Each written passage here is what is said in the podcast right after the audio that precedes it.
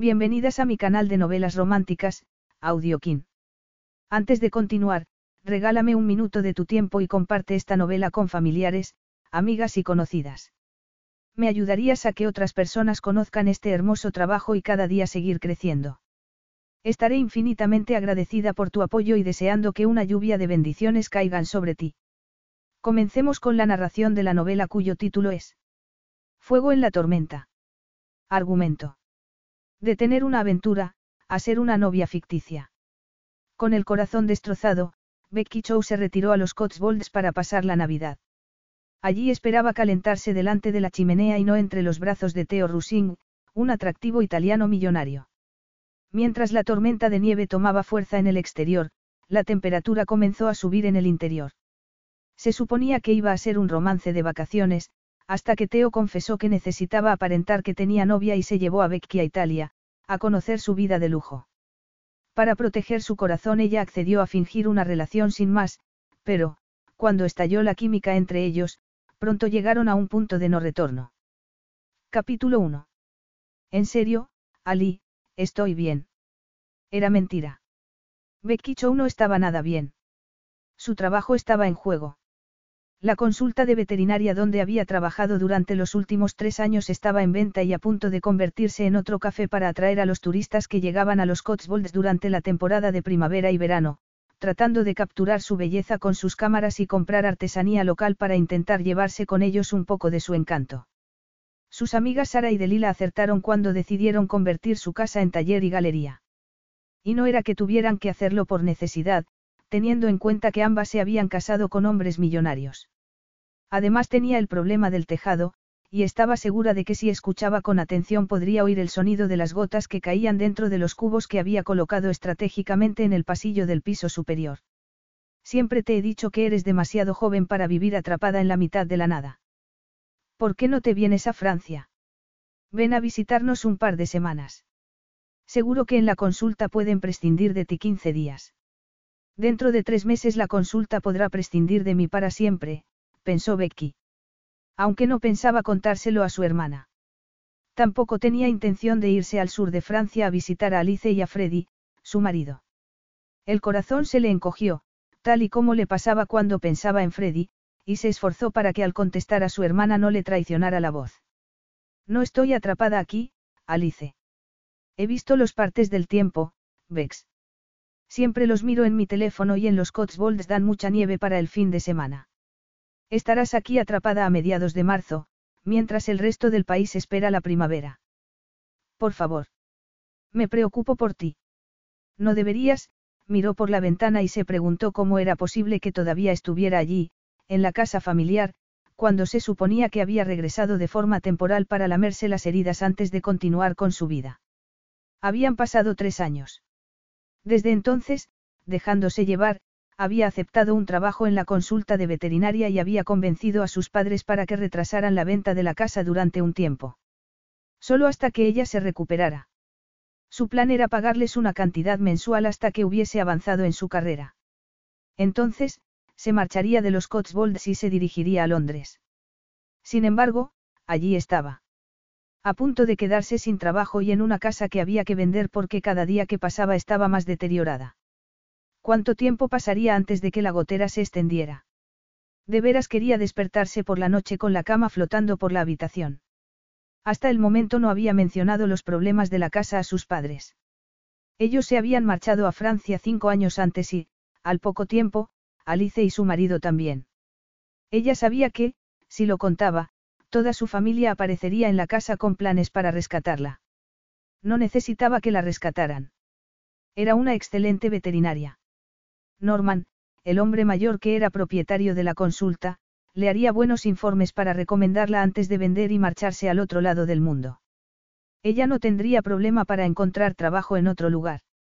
Además, las mujeres de 27 años no necesitaban que las rescataran. Y mucho menos por una hermana pequeña y unos padres preocupados. No debería ser yo la que me preocupara por ti. ¿Por qué eres tres años mayor? Becky oyó su maravillosa risa e imaginó a su hermana sentada en el sofá con las piernas cruzadas y la melena rubia sobre uno de los hombros. Freddy estaría haciendo algo práctico en la cocina. A pesar de que, igual que ella, era un veterinario muy trabajador, le encantaba regresar de la consulta, quitarse los zapatos y relajarse con Alice en la cocina.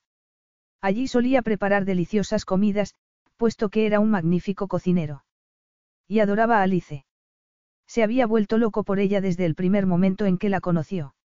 En esa época ella era una modelo camino de la fama y, aunque Becky nunca había imaginado que Freddy pudiera sentirse atraído por su hermana, una chica orgullosa de no haber tenido éxito académico y que no había leído un libro desde hacía años, se había equivocado.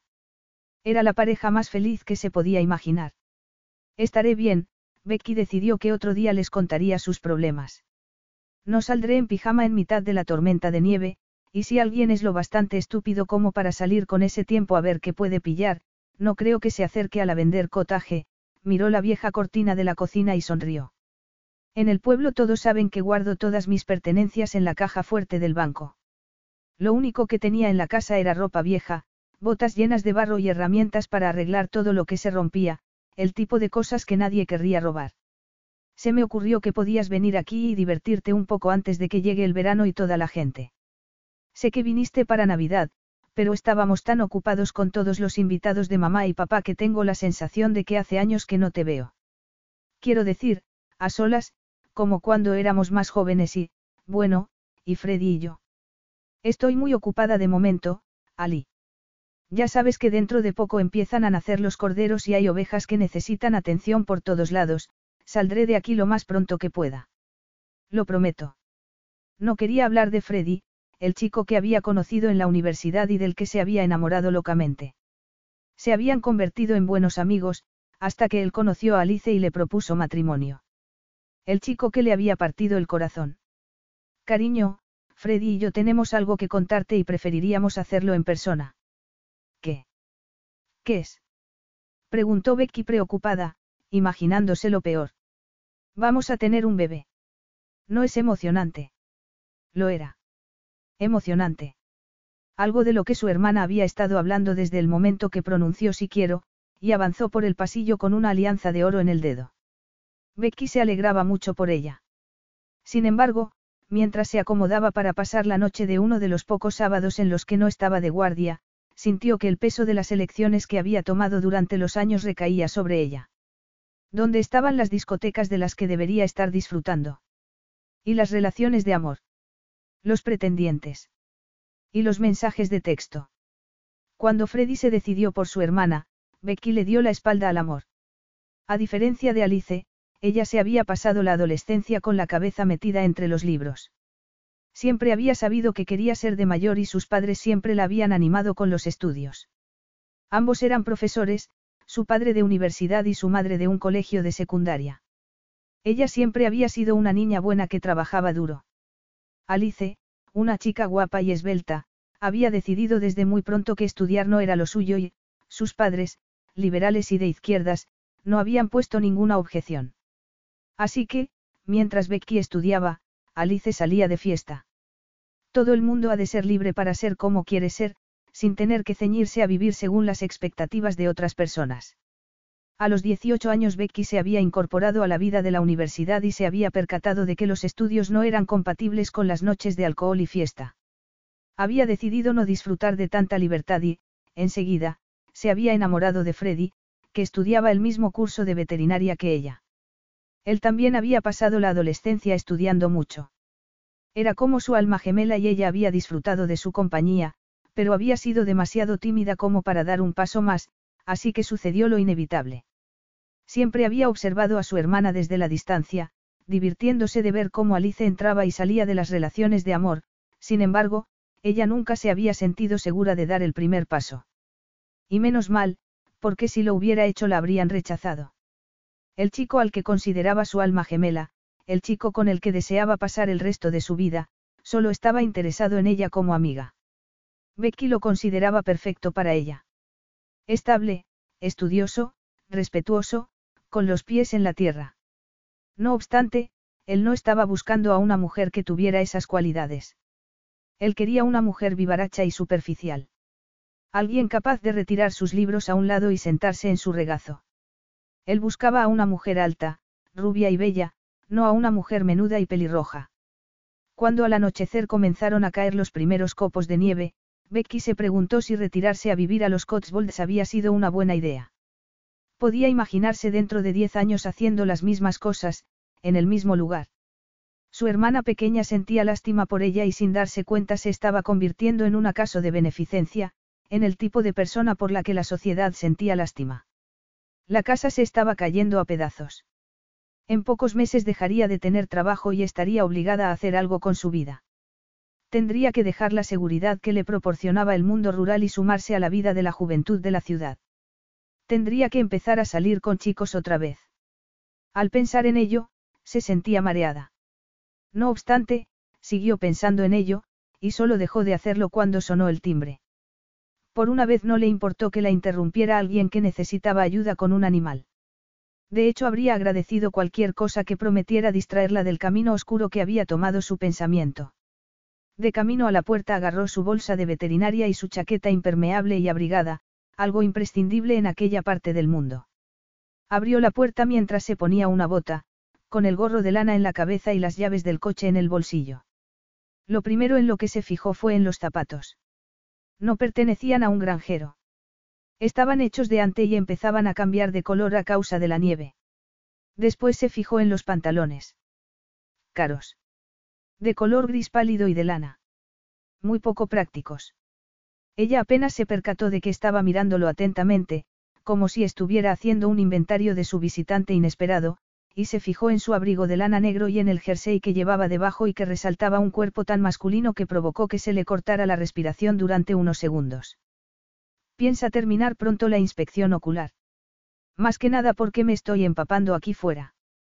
Becky levantó la vista y experimentó una mezcla de vergüenza y asombro. Durante unos segundos se quedó sin habla, contemplando al hombre más atractivo que había visto en su vida. Tenía el cabello negro y ligeramente largo. Las facciones del rostro perfectas. Los ojos grises y rodeados de largas pestañas. Al ver que la miraba fijamente, Becky comentó. Deme dos segundos, se puso la otra bota y se preguntó si necesitaría su bolso. Probablemente no. No reconocía a aquel hombre y, por su manera de vestir, era evidente que no era ganadero así que no tendría que ayudar a parir a ninguna oveja. Seguramente eso significaba que sería uno de los ricos de ciudad que tenían una segunda vivienda en alguno de los pueblos pintorescos de los alrededores. Era probable que hubiera ido a pasar el fin de semana con un grupo de amigos y que alguna de sus mascotas se hubiera hecho daño. Solía ocurrir. Esas personas no se daban cuenta de que los perros y los gatos acostumbrados a camas de plumas y peluquerías caninas se volvían locos cuando llegaban al campo. Entonces, cuando sus queridos animalitos regresaban cojeando o sangrando, los dueños no tenían ni idea de qué hacer. Becky no recordaba el número de veces que la habían llamado para atender y consolar al dueño de un perro o un gato que había sufrido un corte en la pata. Está bien. Dijo ella, poniendo un poco de distancia entre ambos. Si no nos marchamos en cinco segundos, será un infierno regresar hasta aquí. ¿Dónde tiene el coche? Lo seguiré. Seguirme. ¿Y por qué quiere seguirme? Su voz era tan seductora como su cara. ¿Quién es usted? Lo miró y se le aceleró el corazón. Ah. Quiere que me presente. Ahora vamos avanzando. Solo tiene que invitarme a pasar y todo regresará a la normalidad. Aquello desde luego no era normal. Theo Rusing había pasado las últimas cuatro horas y media conduciendo en segunda para transitar, en unas pésimas condiciones climatológicas, por aquellas carreteras estrechas y regañándose por pensar que sería una buena idea encargarse de aquel asunto en persona, en lugar de pedirle a uno de los empleados que lo hiciera. Aquel viaje era un asunto personal y no quería delegar en nadie.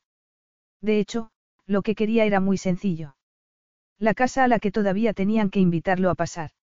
Suponía que sería capaz de conseguirla sin mucho esfuerzo.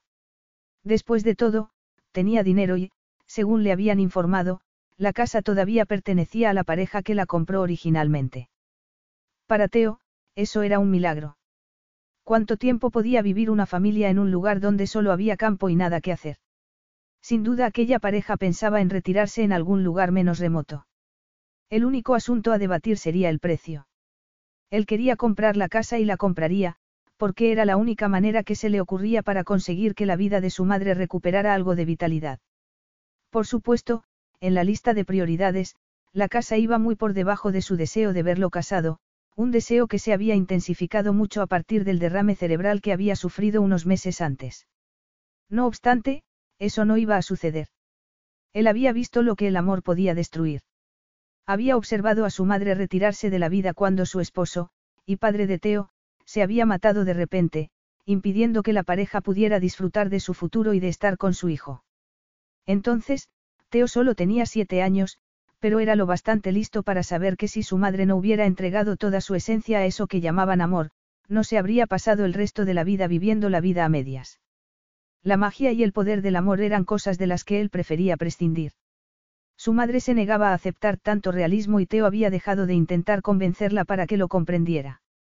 Si ella quería seguir alimentando la fantasía de que algún día él se encontraría con la mujer perfecta, pues bien.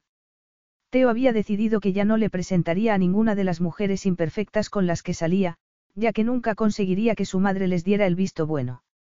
Así que solo quedaba la casa.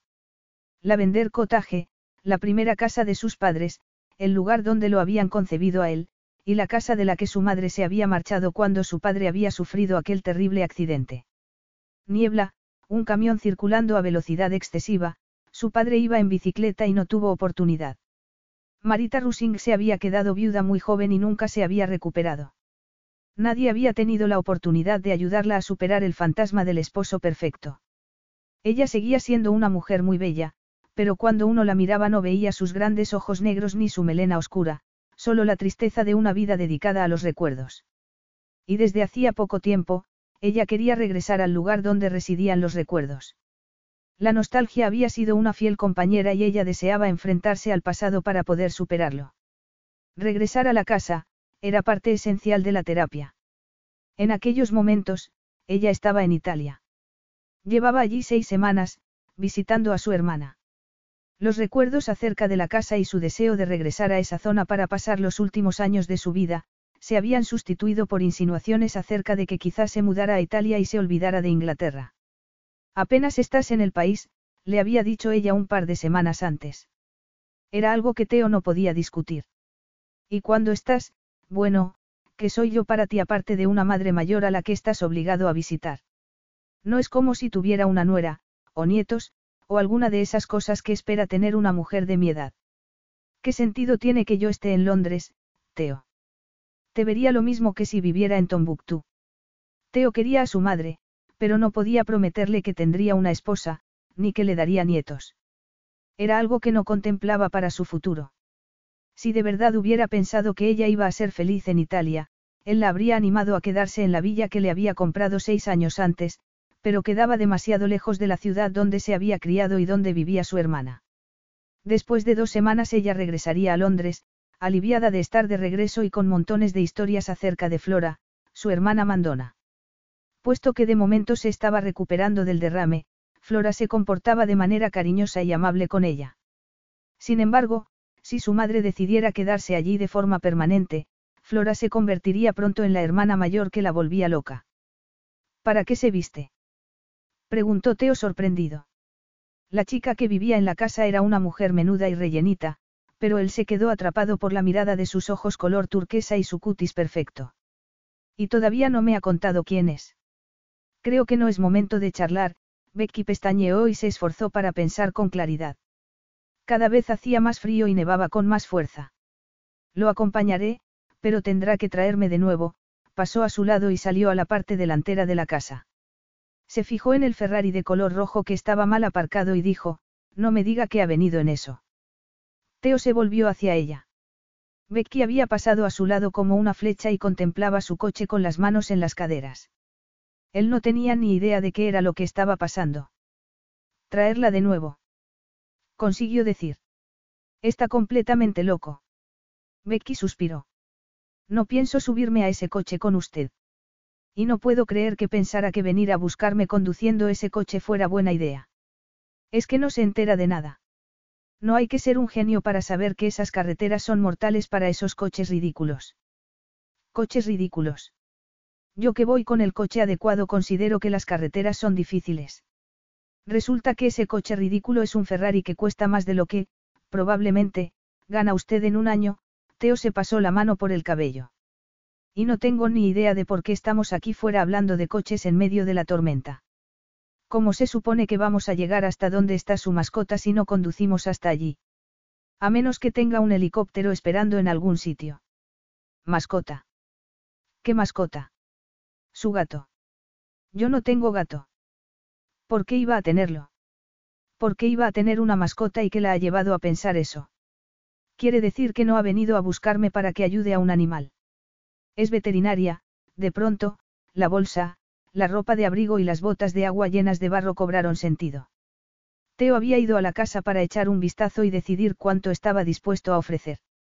Lo mínimo posible. Su madre había aceptado la primera oferta que le habían hecho, porque estaba desesperada por salir de allí. Él tenía intención de aprovechar que la casa estaba en mal estado para hacer una oferta muy baja. Así es, y si no tiene una mascota y no necesita mi ayuda, ¿para qué está aquí? Esto es ridículo. Hace mucho frío. Me niego a mantener una conversación a temperatura bajo cero. Me temo que no me siento cómoda dejándolo pasar a mi casa, Becky lo miró. Era un hombre alto y había aparecido en su casa de repente. Ella estaba sola y nadie la oiría si gritaba pidiendo ayuda. Si es que la necesitaba. Teo estaba indignado. Nunca, nadie se había atrevido a decirle algo así en su vida. Y mucho menos una mujer. ¿Qué es lo que sugiere? Preguntó mirándola con frialdad. Becky se sonrojó, pero no cedió. No lo conozco, lo miró de forma retadora. Todo su cuerpo estaba activado por su presencia.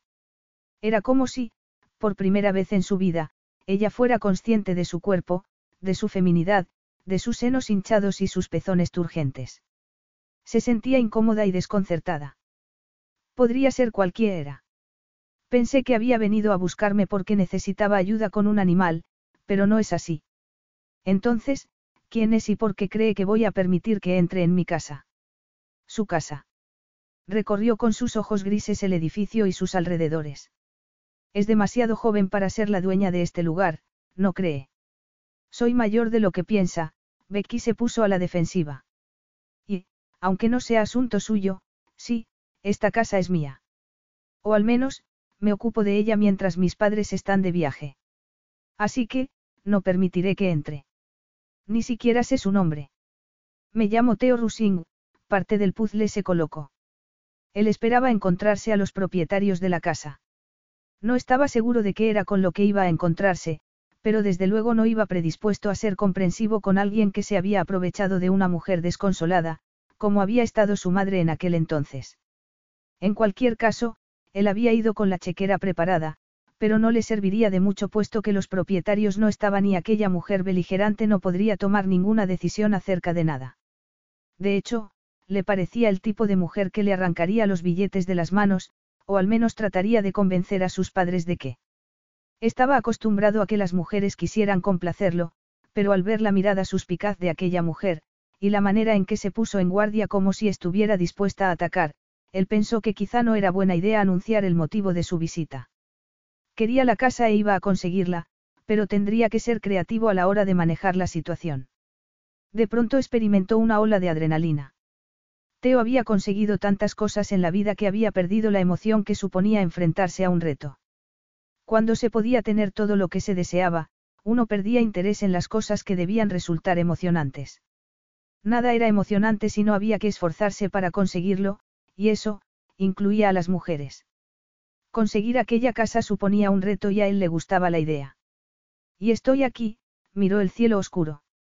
Tenía pensado llegar temprano, pero inusuales retrasos habían provocado que llegara cuando se había hecho oscuro. Se fijó en la mujer que tenía delante y vio que estaba tan abrigada que sería capaz de permanecer cinco horas más allí fuera sin pasar frío. Él, sin embargo, no iba preparado para ese tipo de clima. Mientras esperaba a que continuara, Becky no pudo evitar mirarlo.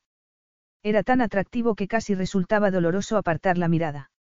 Durante el tiempo que estuvo enamorada de Freddy, había disfrutado mirando y contemplando sus rasgos amables y la ternura que expresaba su mirada. Sin embargo, nunca se había sentido así. Había algo fascinante y cautivador en las sombras de su rostro poderoso. Él era todo lo contrario a lo que pudiera resultar amable y, sin embargo, ella se sentía abrumada. Sí. Cerró los puños dentro del abrigo y preguntó. ¿Está aquí para? Me he perdido, Teo extendió el brazo para señalar los alrededores. Y tiene razón, llevo un coche que no es muy bueno para ir por la nieve. No estoy acostumbrado a las carreteras rurales y mi navegador ha hecho todo lo posible para ayudarme a llegar a mi destino. Estaba perdido. Tenía sentido. Una vez se dejaba la carretera principal uno se adentraba en un enjambre de carreteras oscuras que despistarían hasta el mejor cartógrafo. No obstante, eso no cambiaba el hecho de que ella estuviera sola en la casa y él fuera un desconocido. Teo habló como si le hubiera leído la mente. Mire, comprendo que pueda sentirse vulnerable si está aquí sola, le aseguro que estará completamente a salvo si me deja entrar. El único motivo por el que le pido que me deje pasar es porque el tiempo está empeorando y, si me meto en el coche e intento volver a un lugar conocido, no sé dónde puedo acabar. Becky se fijó en que el deportivo estaba cubierto de nieve. En la cuneta, parecía que estaba escrito en la capota.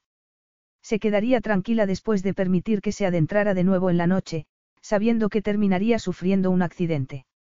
Y si el coche se salía de la carretera, chocaba contra los árboles y ocurría una desgracia. ¿Y si terminaba atrapado en una carretera rural? Acabaría muriendo por hipotermia, ya que ni siquiera llevaba ropa adecuada para el tiempo que hacía.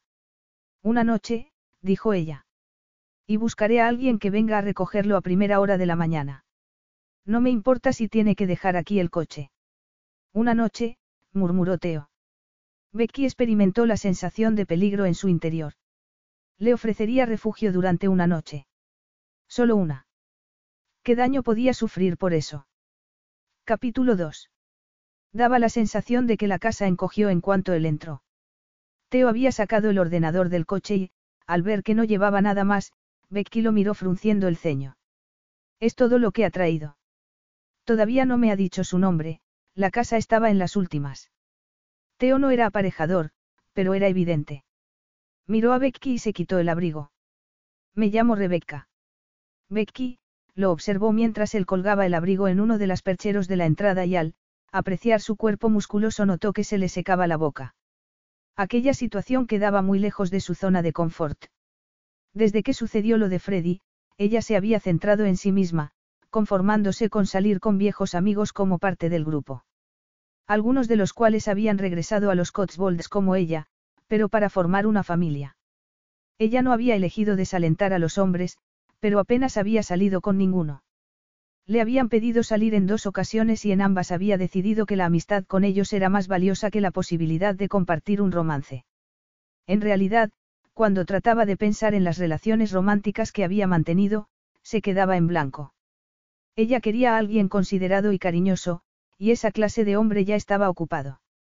Los chicos que le habían pedido salir la conocían de toda la vida. Becky sabía que uno de ellos estaba recuperándose de una ruptura sentimental y que solo le había pedido salir para desquitarse. El otro, el hijo de unos granjeros a los que ella había tenido que asistir en varias ocasiones cuando estaba de guardia, era bastante simpático. No obstante, que fuera bastante simpático no era suficiente para ella. O quizá era demasiado exigente. Cuando una persona pasaba mucho tiempo sin pareja, se volvía cuidadoso y no permitía que nadie se adentrara en su vida. Se volvía protectora de su espacio. Era eso lo que le estaba sucediendo a ella. En cualquier caso, su zona de confort estaba a punto de desaparecer a menos que decidiera quedarse allí donde estaba y no viajar en busca de otro trabajo. Decidió que invitar a Teo era una buena práctica para lo que le esperaba. Había abierto la puerta a un desconocido y, de algún modo, sabía que no suponía una amenaza física para ella.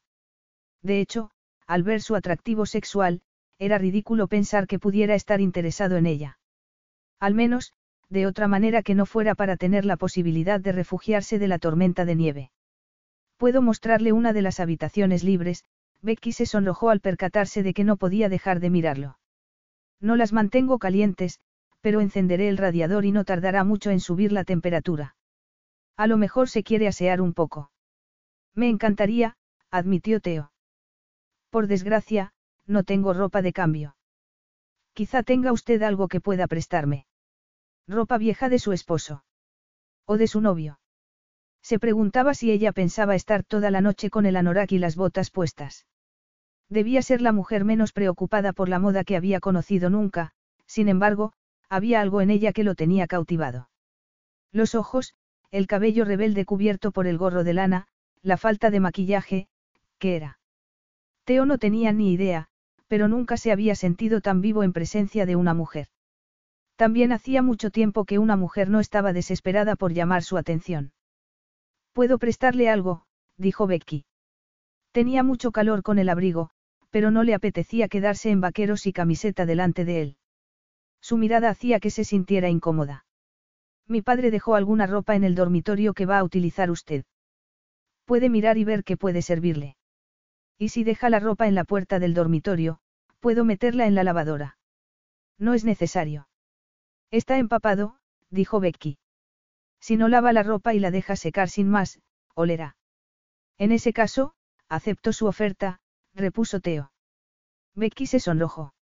Consciente de su mirada, ella comenzó a subir por la escalera e ignoró el cubo que recogía el agua que caía de la gotera del tejado.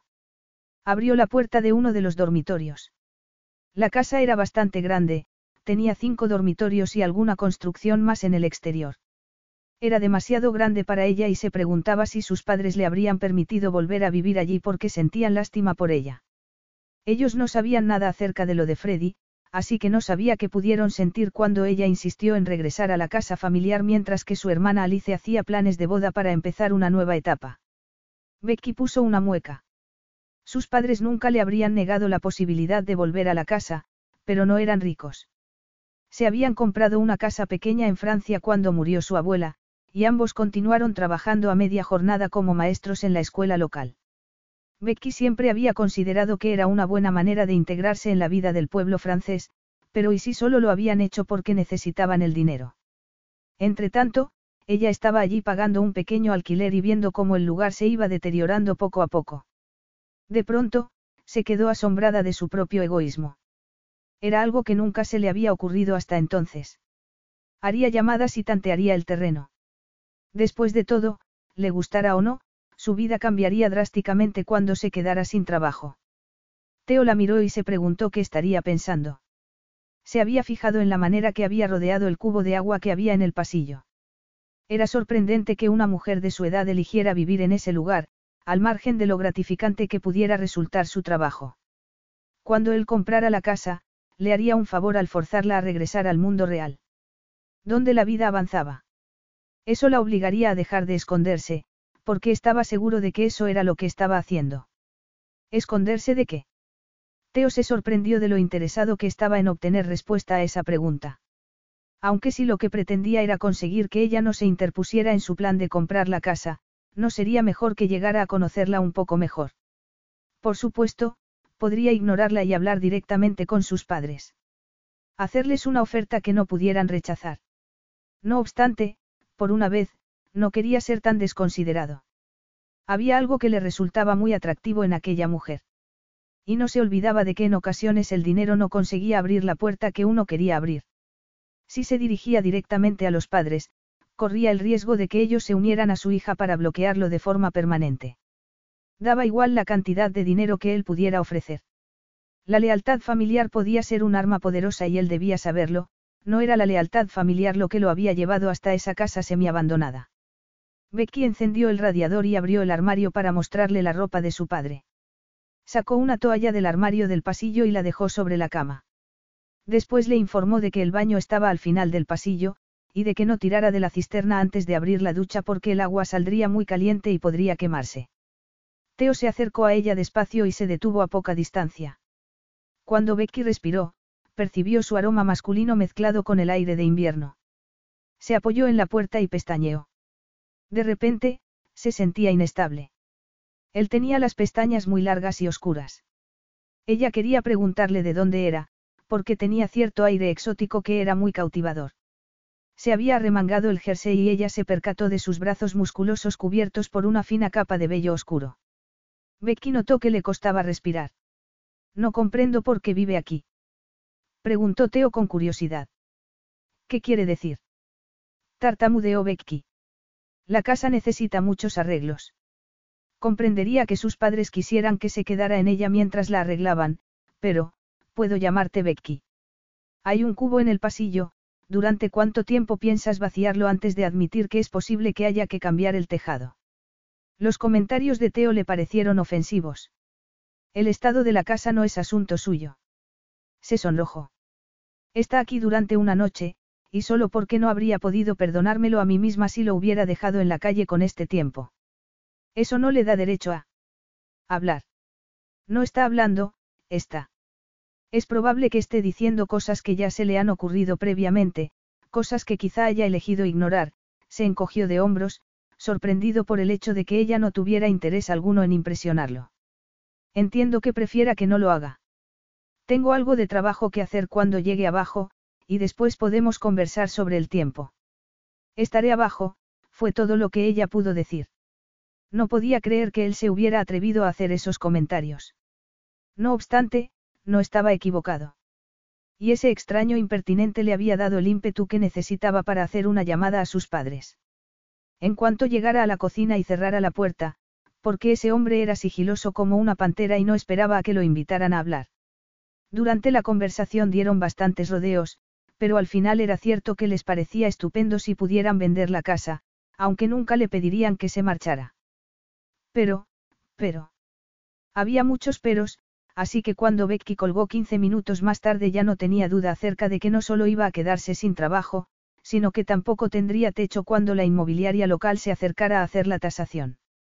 Sin dejar de darle vueltas al asunto, regresó escaleras arriba. Deseaba poder pensar con claridad y mirar hacia el futuro, pero el camino era confuso. ¿Y si no conseguía un empleo? Debería resultarle sencillo, pero trabajaba en un área muy específica. ¿Y si encontraba trabajo en un lugar mucho más remoto que aquel?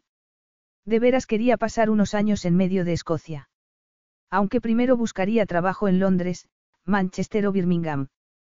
Y tras todas esas preguntas yacía el descontento que le había invadido después de la conversación con su hermana.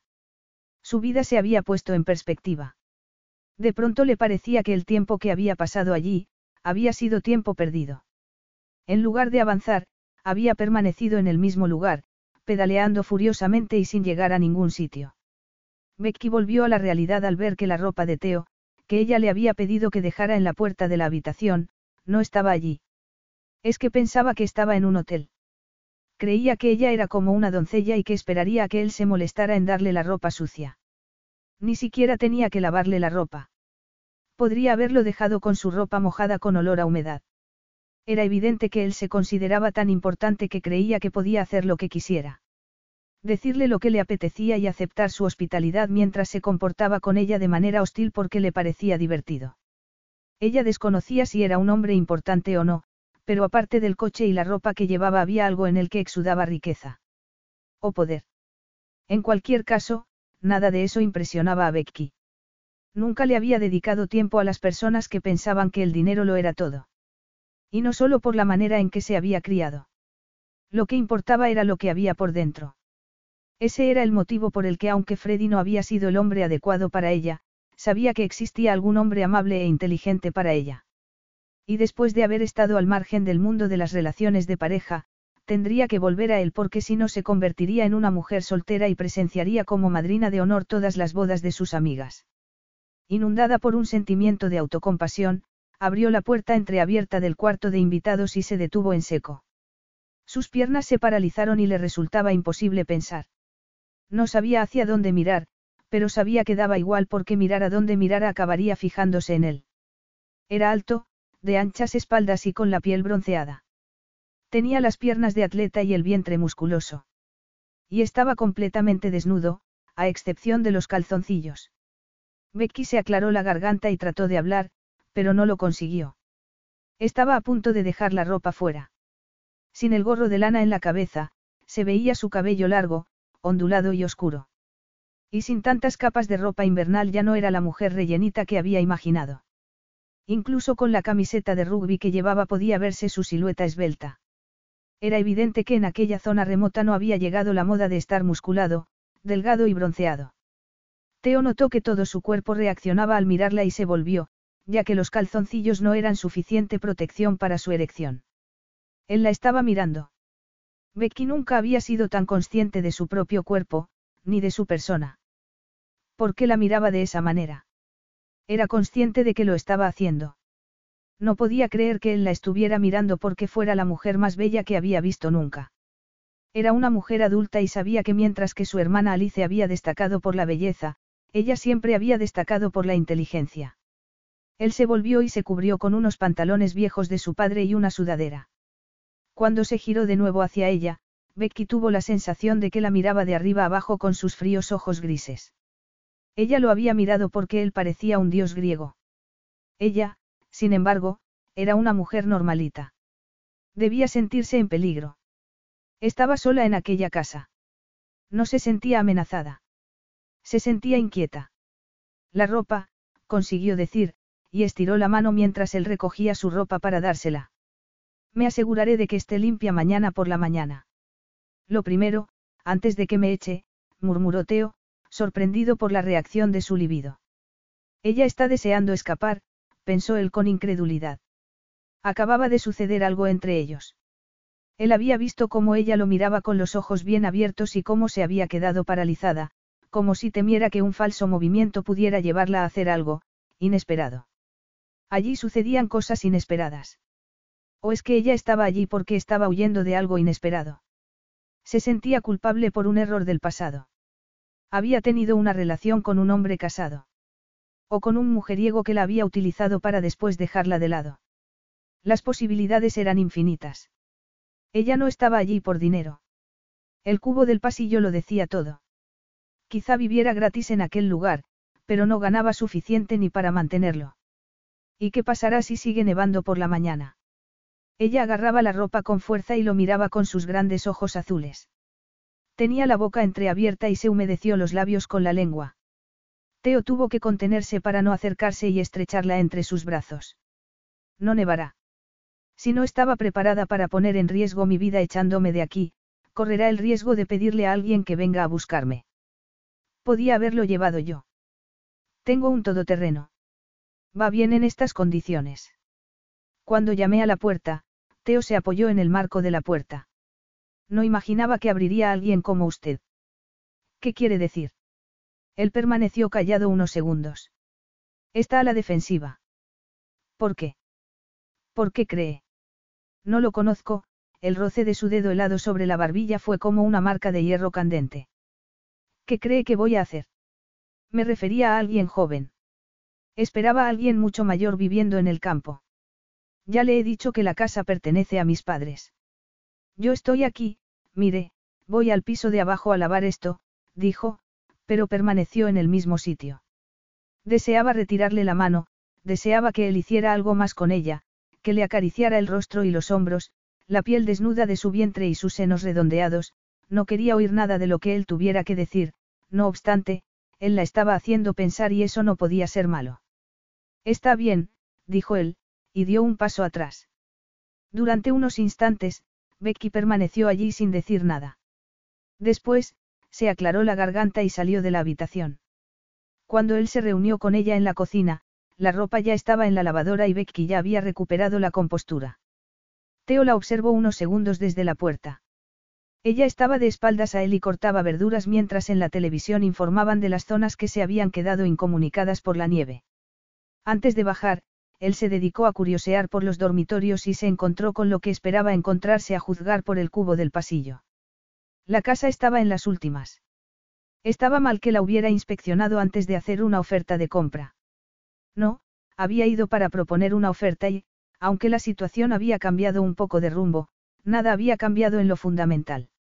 Era posible que la mujer que estaba pelando verduras también entrara en el lote de lo que él deseaba. Era parte del trato que él quería conseguir. En cierto modo sí. Y no se avergonzaba de ser tan pragmático. ¿Por qué debería avergonzarse? Él era como era y siempre había tenido éxito. Si uno se dejaba guiar por las emociones, terminaba siendo víctima de cualquier circunstancia que lo desviara de su curso. No tenía intención de convertirse en víctima de sus emociones. Su madre había tenido mucho que ofrecer, pero había permitido que su corazón herido tomara las riendas de su futuro, de tal modo que al final lo que podía ofrecer se desvaneció. No era ese el motivo por el que estaba tan obsesionada con la idea de tener nietos. Y de que él se casara. Él era el único que podría beneficiarse de su capacidad de dar. Eso era lo que las emociones hacían a las personas. Les robaba la capacidad de pensar. Ese era el motivo por el que nunca se había comprometido y nunca lo haría. El compromiso llevaba a una relación seria y las relaciones casi siempre terminaban en desastre. Él tenía su vida bajo control y eso le gustaba. Estaba seguro de que Becky se había ido a vivir allí por una historia capaz de conmover a algunas personas. Él no se conmovería. Sería capaz de descubrir qué había pasado y de convencerla de que aquel no era un buen lugar para ella. Así, cuando fueran a vender la casa, no se enfrentaría a sus padres. Para entonces él ya habría desaparecido de su vida. No habría sido más que un extraño que apareció una noche y se marchó. Ella recordaría lo que él le había dicho y le estaría agradecida. Sinceramente, aquel no era lugar para ella. No era saludable. Becky todavía era muy joven. Teo se fijó en su trasero redondeado. Demasiado joven y demasiado sexy. ¿Qué está cocinando? Becky se volvió y lo vio en la puerta. Su padre era un poco más bajo que Teo, así que la ropa le quedaba pequeña. Iba descalzo. Ella lo miró a los ojos y vio que él la miraba con una sonrisa. Pasta. Nada especial. Y puede ayudarme, se volvió y notó que él se acercaba. Le señaló las cebollas y le dio un cuchillo. Me ha hecho muchas preguntas, le dijo, tratando de no mirarlo. Sin embargo, yo no sé nada de usted. Pregunté. ¿Dónde vive? En Londres, Teo no recordaba cuándo había cortado cebollas por última vez. ¿Y qué está haciendo en esta parte del mundo? Aparte de perderse. Teo experimentó cierto sentimiento de culpa. Había sacado a mi coche a hacer un poco de rodaje, comentó. Y de paso fui a visitar a un par de parientes por el camino. Algo extraño para hacer en esta época del año, musitó Becky. ¿Y solo? Sí. Teo dejó la cebolla. ¿Hay algo de beber en esta casa o es que los veterinarios no beben, por si los llaman a medianoche y tienen que ir en coche por esas carreteras para asistir a un animal enfermo? Becky dejó lo que estaba haciendo y lo miró. Se fijó en lo mal que había partido la cebolla. No se me dan muy bien las tareas domésticas, Teo se encogió de hombros. Hay vino en la nevera. Esta noche no estoy de guardia y, además, no suele haber cientos de emergencias nocturnas. No soy un médico. La mayor parte de mis pacientes pueden esperar unas horas y, si no, todo el mundo sabe dónde está el hospital veterinario más cercano. No ha contestado mi pregunta. No es extraño que esté por aquí conduciendo sin más. Teo se tomó su tiempo para servir el vino. Después, le entregó una copa a ella y se acomodó en una silla de la cocina. El ático en el que vivía Teo era un lugar amplio y ultramoderno. Él no necesitaba un lugar acogedor aunque reconocía que era agradable tenerlo cuando se estaba en medio de una tormenta de nieve. Aquella cocina era acogedora. La mesa de madera de pino, una cocina de leña, el suelo con calefacción radiante. Daba un paseo en coche. Nada más, dijo él. Tengo un coche de lujo y casi nunca puedo usarlo. Casi nunca paro, y cuando lo hago, sigo en activo, sonrió. ¿A qué se dedica? Preguntó Becky. Compro cosas, las arreglo y las vendo de nuevo. Algunas me las quedo porque soy codicioso. ¿Qué tipo de cosas? Empresas. Becky lo miró pensativa. La salsa estaba hirviendo en el fuego. Se sentó frente a él con su copa de vino. Mirándola, Teo se preguntaba si ella era consciente de la cantidad de dinero que él poseía. Pobrecito. Perdona. Preguntó tuteándola. Debe ser terrible no tener tiempo para uno mismo. Yo no tengo demasiado, pero realmente me gusta lo que hago. Odiaría tener que conducir mi coche en medio de la nada solo para tener un poco de paz. Ella se rió. Por primera vez desde su llegada, Teo la notó relajada. Nuestros padres siempre insistieron en que el dinero no era lo más importante en la vida. Alice y yo no los creíamos, pero tenían razón. Por eso, miró alrededor de la cocina donde de pequeña había pasado mucho rato en familia, por eso aprecio este tranquilo lugar, aunque sé que usted no lo comprenderá.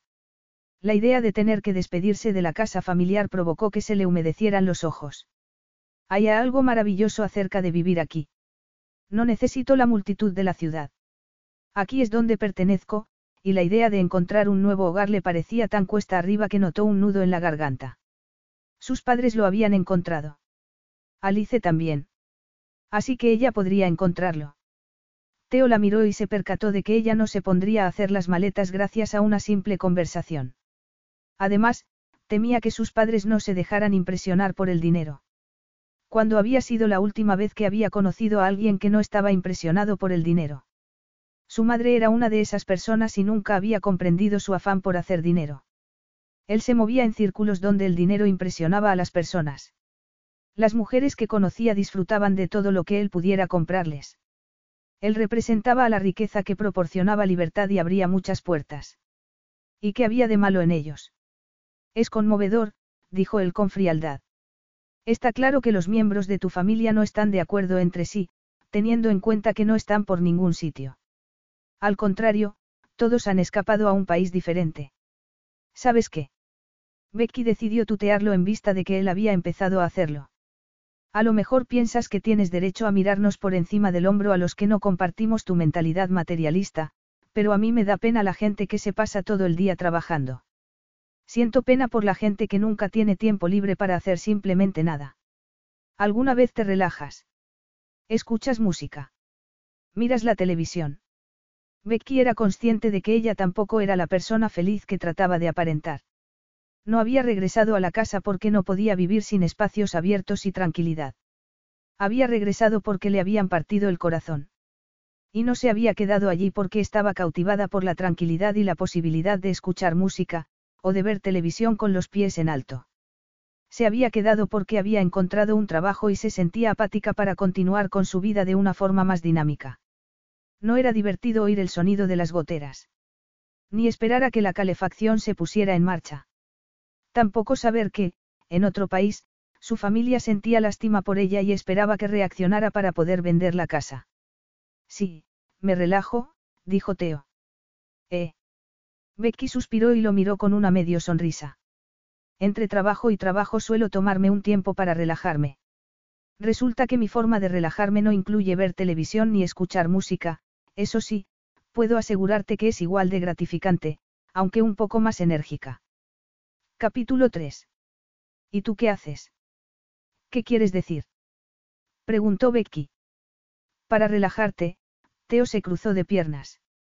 Quiero decir, está bien matar el tiempo delante de la televisión y reconocer que proporciona calma, pero ¿qué más haces cuando ya te has hartado de tanta tranquilidad? Me he criado aquí, fue todo lo que Becky pudo decir. La universidad debió suponer un gran cambio para ti, murmuró Teo. ¿A qué universidad fuiste? Él percibía que ella se resistía a dar detalles personales y eso hacía que él deseara saber más. A Cambridge. Impresionante. Y después de ir a una de las mejores universidades del planeta, decidiste regresar aquí y aceptar un trabajo en medio de la nada. Ya te dije que no lo entenderías. Tienes razón. No lo entiendo. Y todavía no me has contado qué haces para relajarte aquí. Apenas tengo tiempo para relajarme, Becky se puso en pie. Le incomodaban sus preguntas. Pensé que habías dicho, la miró con una sonrisa. Sí, bueno, soltó Becky dándole la espalda. ¿Y cuándo lo haces? La siguió hasta la encimera donde ella estaba limpiando. Él le quitó el trapo y la miró. Becky no tenía ni idea de lo que sucedía. Estaban coqueteando.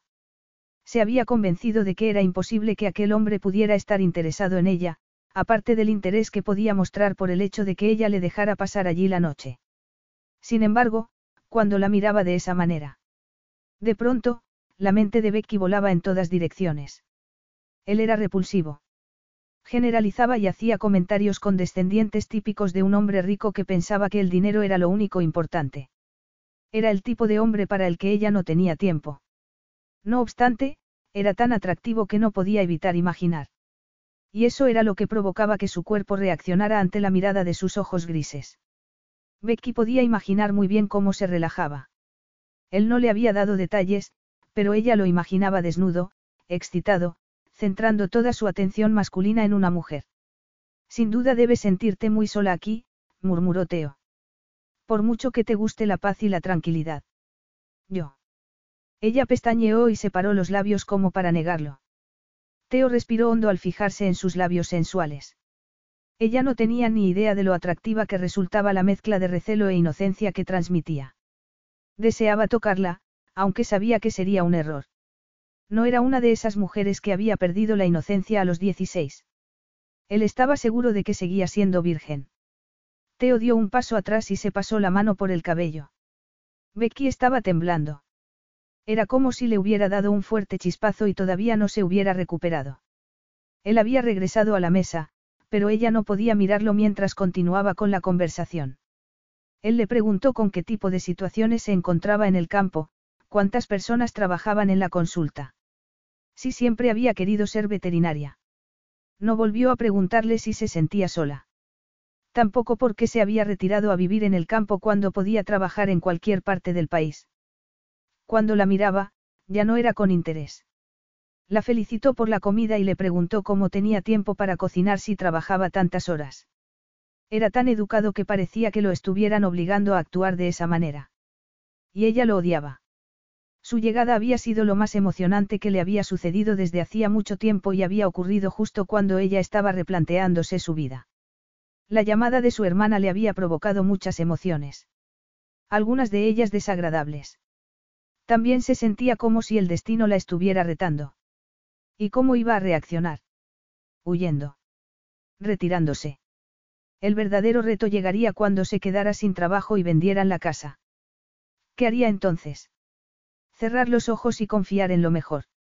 Se sentía con si hubiese estado a la espera de que apareciera alguien como él y revolviera su vida.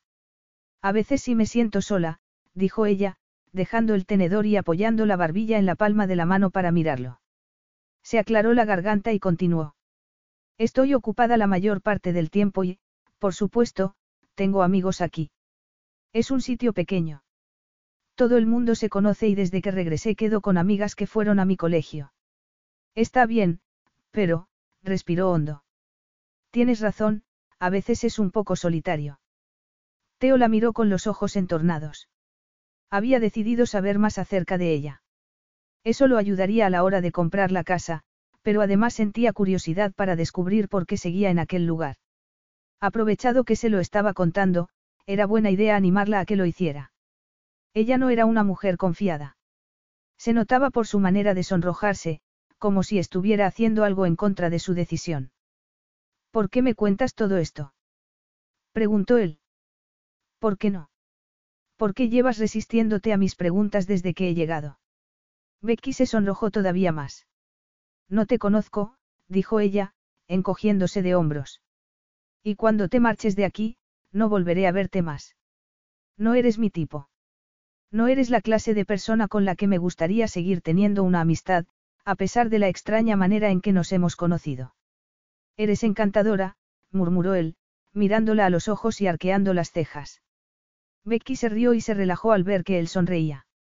Aquí las chicas no tenemos muchas posibilidades de mostrar nuestro encanto, dijo ella.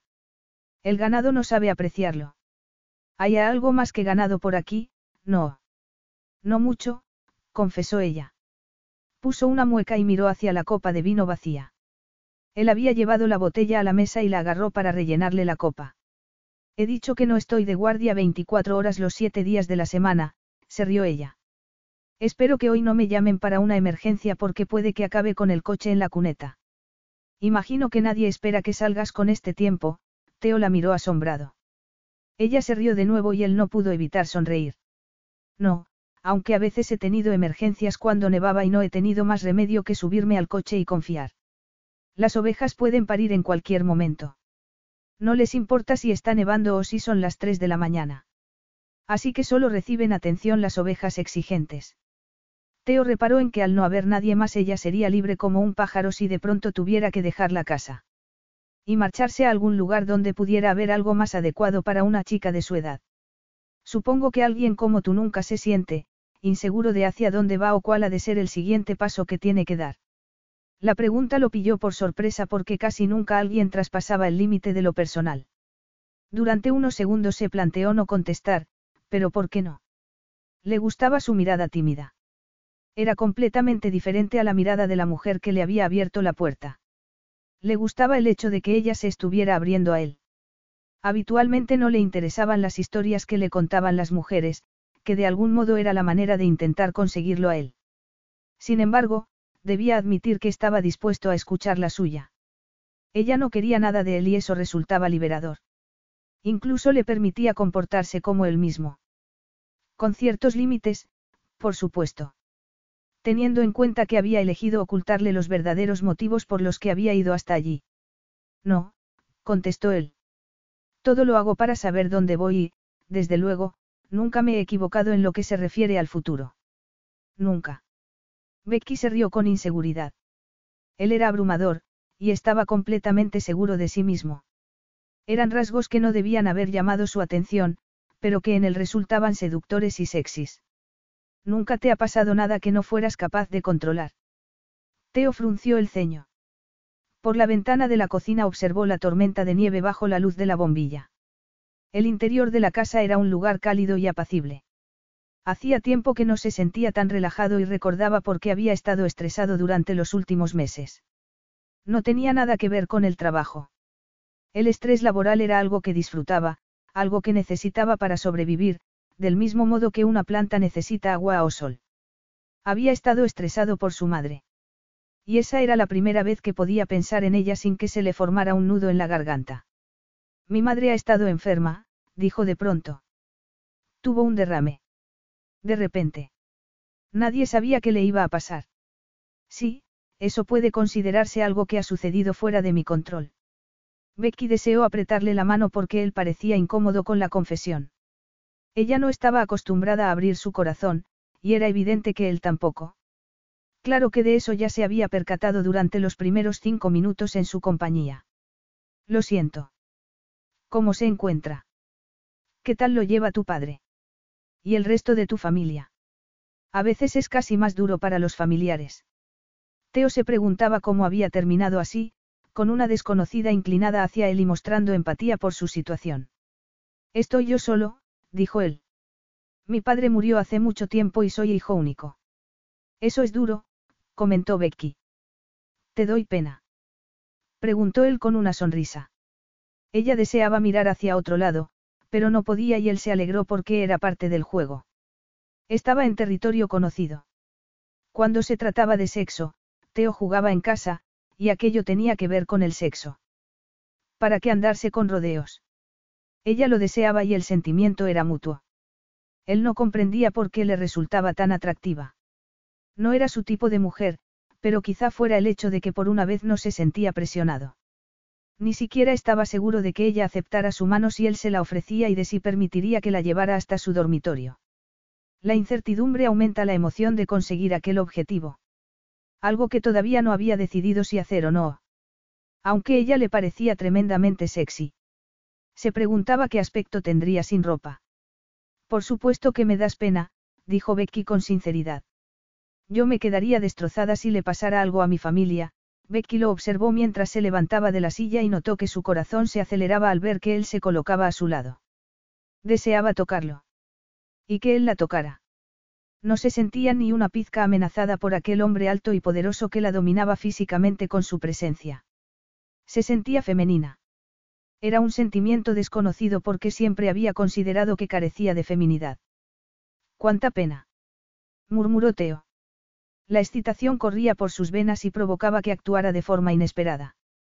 Deseaba agarrar a Becky y arrancarle la ropa. Algo que no era su modo de proceder habitual. Ella estaba allí, mordiéndose el labio inferior y negándose a ceder ante la atracción que se había creado entre ellos. Yo, comentó Becky. ¿Qué pasa aquí? Disculpa. Preguntó Teo. No estoy segura de comprender lo que está pasando. ¿Qué crees que está pasando? Somos dos adultos que se sienten atraídos el uno por el otro y yo te estoy tirando los trastos. ¿Por qué? Teo se enderezó, se apoyó en el borde de la mesa y sonrió. Esto es nuevo para mí. ¿El qué? Becky lo miró asombrada. Estaba tan excitada que apenas podía hablar y no podía creer lo que estaba sucediendo. Ese tipo de cosas nunca le pasaban a ella. Siempre había sido un ratón de biblioteca que atraía a otros ratones. Los hombres como Teo no se fijaban en chicas como ella.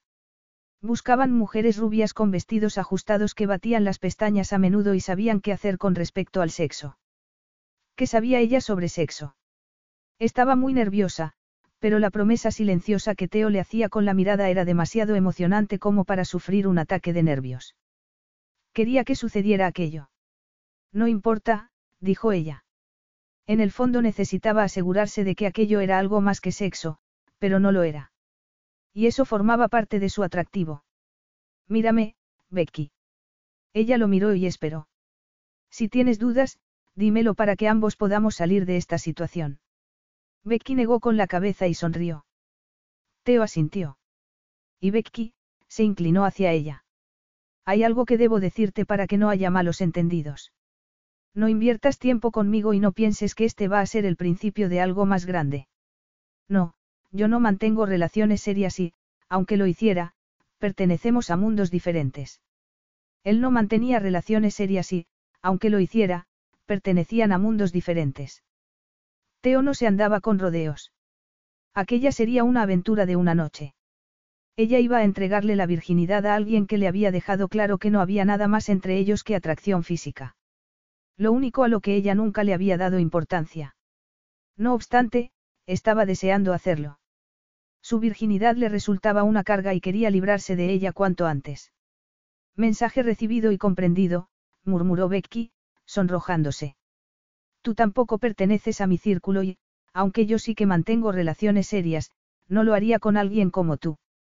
Así que estamos igual, estaba nerviosa por lo que sucedería después. Debía decirle que era virgen. No, quizá no se diera cuenta, y no quería que se asustara y se echara atrás. Te he deseado desde el primer momento en que te vi, confesó Teo. Aunque pertenezco a otro mundo. Alzó la barbilla y lo miró. Tú has dicho lo mismo de mí, contestó él. No comprendo por qué me resultas atractivo, murmuró ella. Teo se rió. Hagas lo que hagas, no hieras mi orgullo. Sus miradas se cruzaron y ella percibió afinidad con él. Aquel extraño era tan poderoso que, al mirarlo, se le cortaba la respiración. Era como si estuvieran en el mismo punto, pensando como si fueran uno y entremezclados como si estuvieran hechos el uno para el otro. Temblando, lo miró. Muy excitado, Teo la miró también y vio que se levantaba. Todavía no, murmuró. Se colocó frente a ella, se arrodilló y le separó las piernas. Becky contuvo la respiración al sentir sus manos en la parte interna de los muslos. Después suspiró. No estaba desnuda, pero por la manera en que él la sujetaba y por cómo se había colocado entre sus piernas, se sentía expuesta. Echó la cabeza hacia atrás y cerró los ojos. Notó que él metía los dedos bajo la cinturilla de sus pantalones y que le desabrochaba el botón y la cremallera. Becky notaba que su corazón latía con fuerza, y se retorció cuando él comenzó a bajarle los pantalones. Aquello era surrealista. La chica que siempre había pensado que entregaría su virginidad al mismo hombre al que entregaría su corazón, estaba a punto de tener relaciones sexuales con un hombre que estaba de paso. La chica que siempre había pensado que se daría cuenta de cuando había encontrado el amor, estaba deslumbrada por un potente deseo. Al sentir frío en las piernas, abrió los ojos y acarició el cabello de Teo. Él la miró y sus miradas se encontraron. ¿Estás disfrutando? preguntó él. Becky asintió. Entonces, ¿por qué no me lo dices? No puedo. Claro que puedes. Y también puedes decirme qué quieres que haga, todavía tenía la ropa interior cerca y él podía percibir su aroma corporal. También veía la humedad del deseo contra la tela rosa de algodón. Él no le retiró la prenda, simplemente la echó a un lado y sopló con suavidad sobre su pubis. ¿Qué quieres que haga después? Teo, Becky lo llamó con voz entrecortada. Dime, dijo él. ¿Quieres que te acaricie con la lengua? ¿Quieres ver cómo jugueteo con ella? Sí, susurró Becky. Entonces dame instrucciones, su timidez lo excitaba todavía más. No estaba acostumbrado. Necesitaba quitarse la ropa. Rápido. La camisa, los pantalones y los calzoncillos. Ella lo miraba con los ojos muy abiertos. Acariciame con la lengua, solo decirlo provocó que se excitara aún más. Estoy muy húmeda. Nunca había imaginado algo así. Aquello superaba todas las fantasías que había tenido. Para ella, hacer el amor consistía en besarse y poco más. Él era perfecto. Muy masculino. Teo le retiró la ropa interior, consciente de que necesitaría hacer un gran esfuerzo para poder controlarse e ir despacio. Ella estaba muy húmeda y él comenzó a juguetear con el centro de su feminidad hasta que notó que se ponía tenso. Becky estaba ardiente. Teo introdujo dos dedos en su cuerpo y ella se estremeció. Le sujetó la cabeza contra su pecho y le dijo. Penétrame, le suplicó. Todo a su tiempo, contestó Teo. Apenas reconocía su voz. Con la cabeza entre las piernas de Becky, succionó sobre su sexo y notó que ella arqueaba el cuerpo y se tensaba antes de llegar al orgasmo. Se separó de ella y observó cómo se estremecía una y otra vez con el rostro sonrojado. Acaríciame, le ordenó, colocándose sobre sus piernas. Becky tomó su miembro en la mano. Nunca había sentido algo igual. Todas las dudas que le habían surgido cuando había pensado en hacer el amor con un hombre por primera vez desaparecieron al instante. Era maravilloso. Teo hacía que se sintiera especial, y que le resultara natural abrirse a él de forma íntima. Le acarició el miembro con la lengua con timidez y, al ver que él arqueaba el cuerpo y suspiraba, se excitó todavía más. Se dejó llevar por el instinto e incluso percibió cuando Teo estaba a punto de llegar al orgasmo. También supo que así no era como él había planeado la situación. Mirándola, Teo no podía creer que hubiera perdido el control de tal manera que no pudiera retrasar el orgasmo. La manera en que lo acariciaba con la boca era tremendamente erótica, igual que el temblor de los dedos con los que le sujetaba el miembro. Tratando de no llegar al clímax de esa manera, se retiró. Por un segundo pensó que había tenido éxito, que podría controlarse durante el tiempo necesario para llegar con ella al piso de arriba. Estaba equivocado. No podía controlar lo que deseaba que sucediera desde que ella lo había mirado con sus ojos color turquesa y él supo que terminarían en la cama. Para Becky, aquello resultaba satisfactorio porque era la prueba de que él había perdido el control igual que ella. Observar cómo llegaba al clímax sobre ella le produjo una gran excitación. Puedes creerte que esto no me ha pasado en la vida. Teo seguía jadeando. Voy a llevarte arriba antes de que suceda de nuevo, la tomó en brazos y la llevó escaleras arriba. Le parecía tan ligera como una pluma. Tenía el cabello por todos sitios, las mejillas sonrosadas y los ojos llenos de deseo. La luz de la luna entraba por la ventana y seguía nevando. Teo la dejó sobre la cama y la miró. Su cabello oscuro extendido sobre las almohadas y su cuerpo de tez pálido eran como una obra de arte. Tenía los senos grandes y los pezones rosados. Él iba a tomarse su tiempo. Había actuado como un adolescente y no pensaba volver a hacerlo. Todavía no comprendía cómo había podido suceder. Se colocó sobre ella y le sujetó las manos a los lados del cuerpo. Esta vez voy a tomarme un tiempo para disfrutar de ti, comenzó con sus senos y continuó besándola en los hombros y el cuello.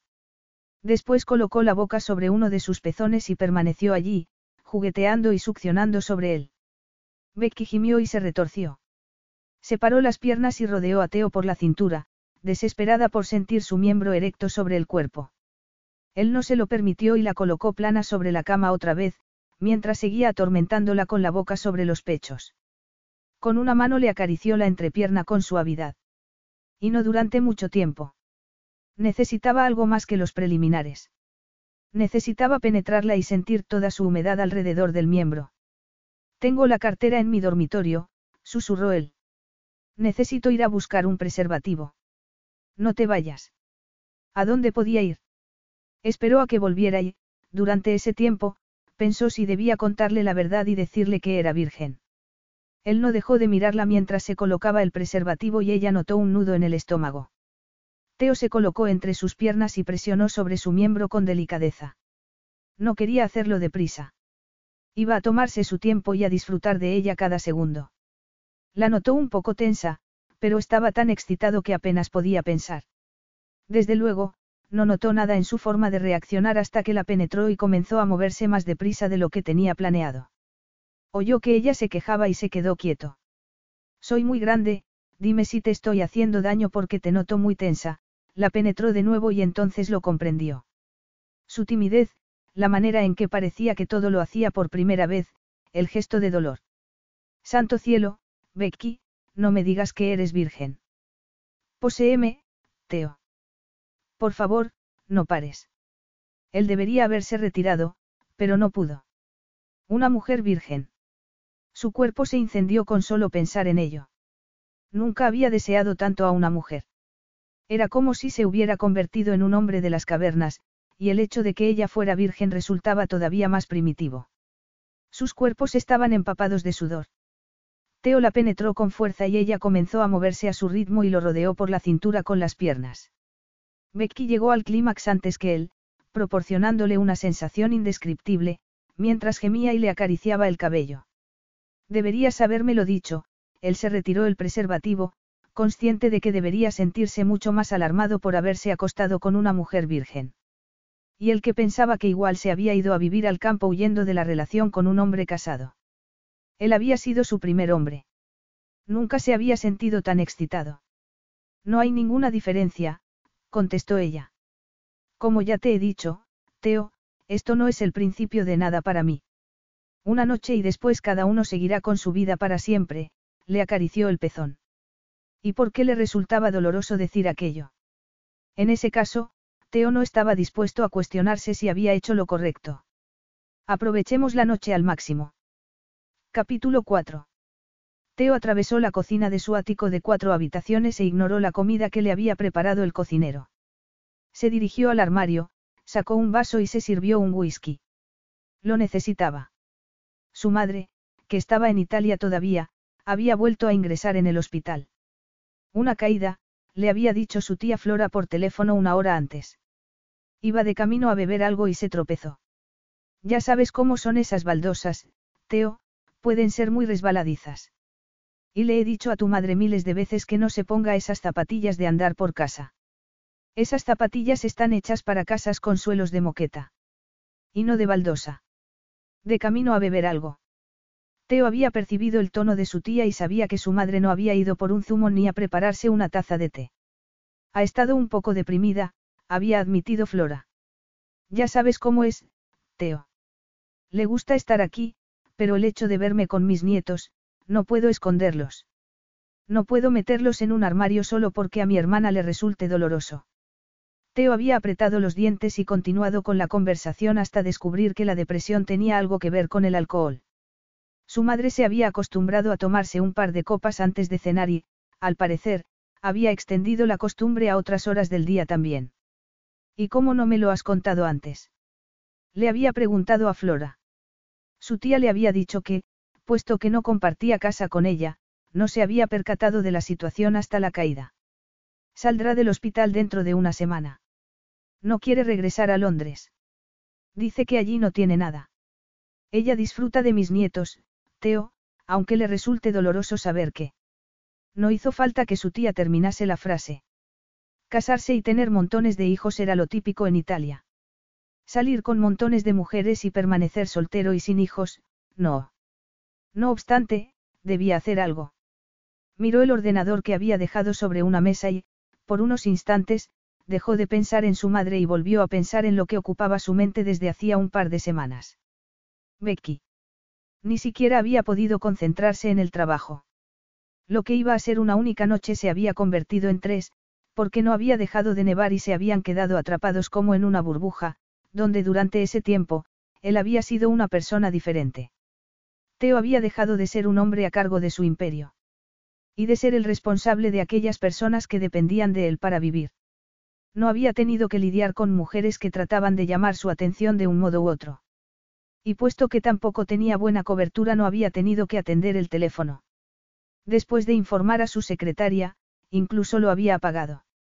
Había cambiado de personalidad igual que había cambiado de pantalones. Durante esos días había cortado madera, había tratado de limpiar la nieve y de arreglar cosas de la casa. Por supuesto, también se había fijado en todo lo que estaba deteriorado. Mirara donde mirara, había algo que necesitaba repararse. Sabía que si jugaba bien sus cartas podría comprar el lugar por un bajo precio. Ni siquiera tendría que contar con ella. Había averiguado dónde vivían los padres de Becky y en qué trabajaban. Podría regresar a Londres, llamarlos y hacerles una oferta que no pudieran rechazar. A juzgar por el estado de la casa, no tendría que ser una oferta muy alta. No obstante, eso ni siquiera se le ocurrió. Cuando Becky le había preguntado para qué había ido a los Cotswolds, él le había mentido y, como pasaba con todas las mentiras, no había sido capaz de desconectar del tema. Quizás se había engañado al pensar que cuando regresara a Londres su carácter despiadado suplantaría al de la persona en que se había convertido mientras había estado viviendo con ella. No había sido así y se había pasado dos semanas preguntándose cuál debería ser el siguiente paso. Y peor todavía, preguntándose por qué no podía dejar de pensar en ella. En su cuerpo cálido y de piel suave. En su manera de reír, en su mirada tímida, incluso después de haberse acariciado todo el cuerpo. Ella lo perseguía en sueños y mermaba su capacidad de concentración, pero él sabía que no tenía sentido descolgar el teléfono y llamarla porque lo que habían compartido no podía ser duradero. Ambos lo habían reconocido. Ella se había reído cuando él se había detenido junto a la puerta, vestido con su traje elegante, algo completamente inadecuado para el tiempo que hacía. ¿Quién eres? Había bromeado ella. No reconozco a la persona que tengo delante. Ha sido divertido, había contestado él. Ella seguía siendo la veterinaria rural, vestida con ropa de abrigo y dispuesta a marcharse a la clínica donde trabajaba. Él no podía trasladarla a su mundo, pero tampoco podía quedarse allí cortando madera. No obstante, en el momento de la despedida había sentido algo intenso en el interior. Algo que lo había pillado desprevenido. Teo miró a su alrededor, contemplando el ático que se había comprado tres años antes. Desde entonces se había cuadruplicado el precio. Estaba situado en un edificio de cristal y ladrillo rojo. Austero por fuera, pero muy moderno por dentro. Se preguntaba si Becky podría encajar allí. No mucho, y si podría encajar en su estilo de vida. Tampoco, él se movía en un círculo donde las mujeres eran modelos en brazos de hombres ricos, o mujeres mayores adineradas. Todas lucían oro y diamantes, tenían chofer o conducían deportivos. Sin embargo, a su madre le gustaría. Era el tipo de mujer sobre las que su madre daba su aprobación. Incluso tenía algo de italiano en su aspecto, con su cabello largo y oscuro y su marcada silueta. Su madre le daría su aprobación así que... Por primera vez desde que había regresado a Londres, Teo sintió que podría aligerar la carga que pesaba sobre sus hombros.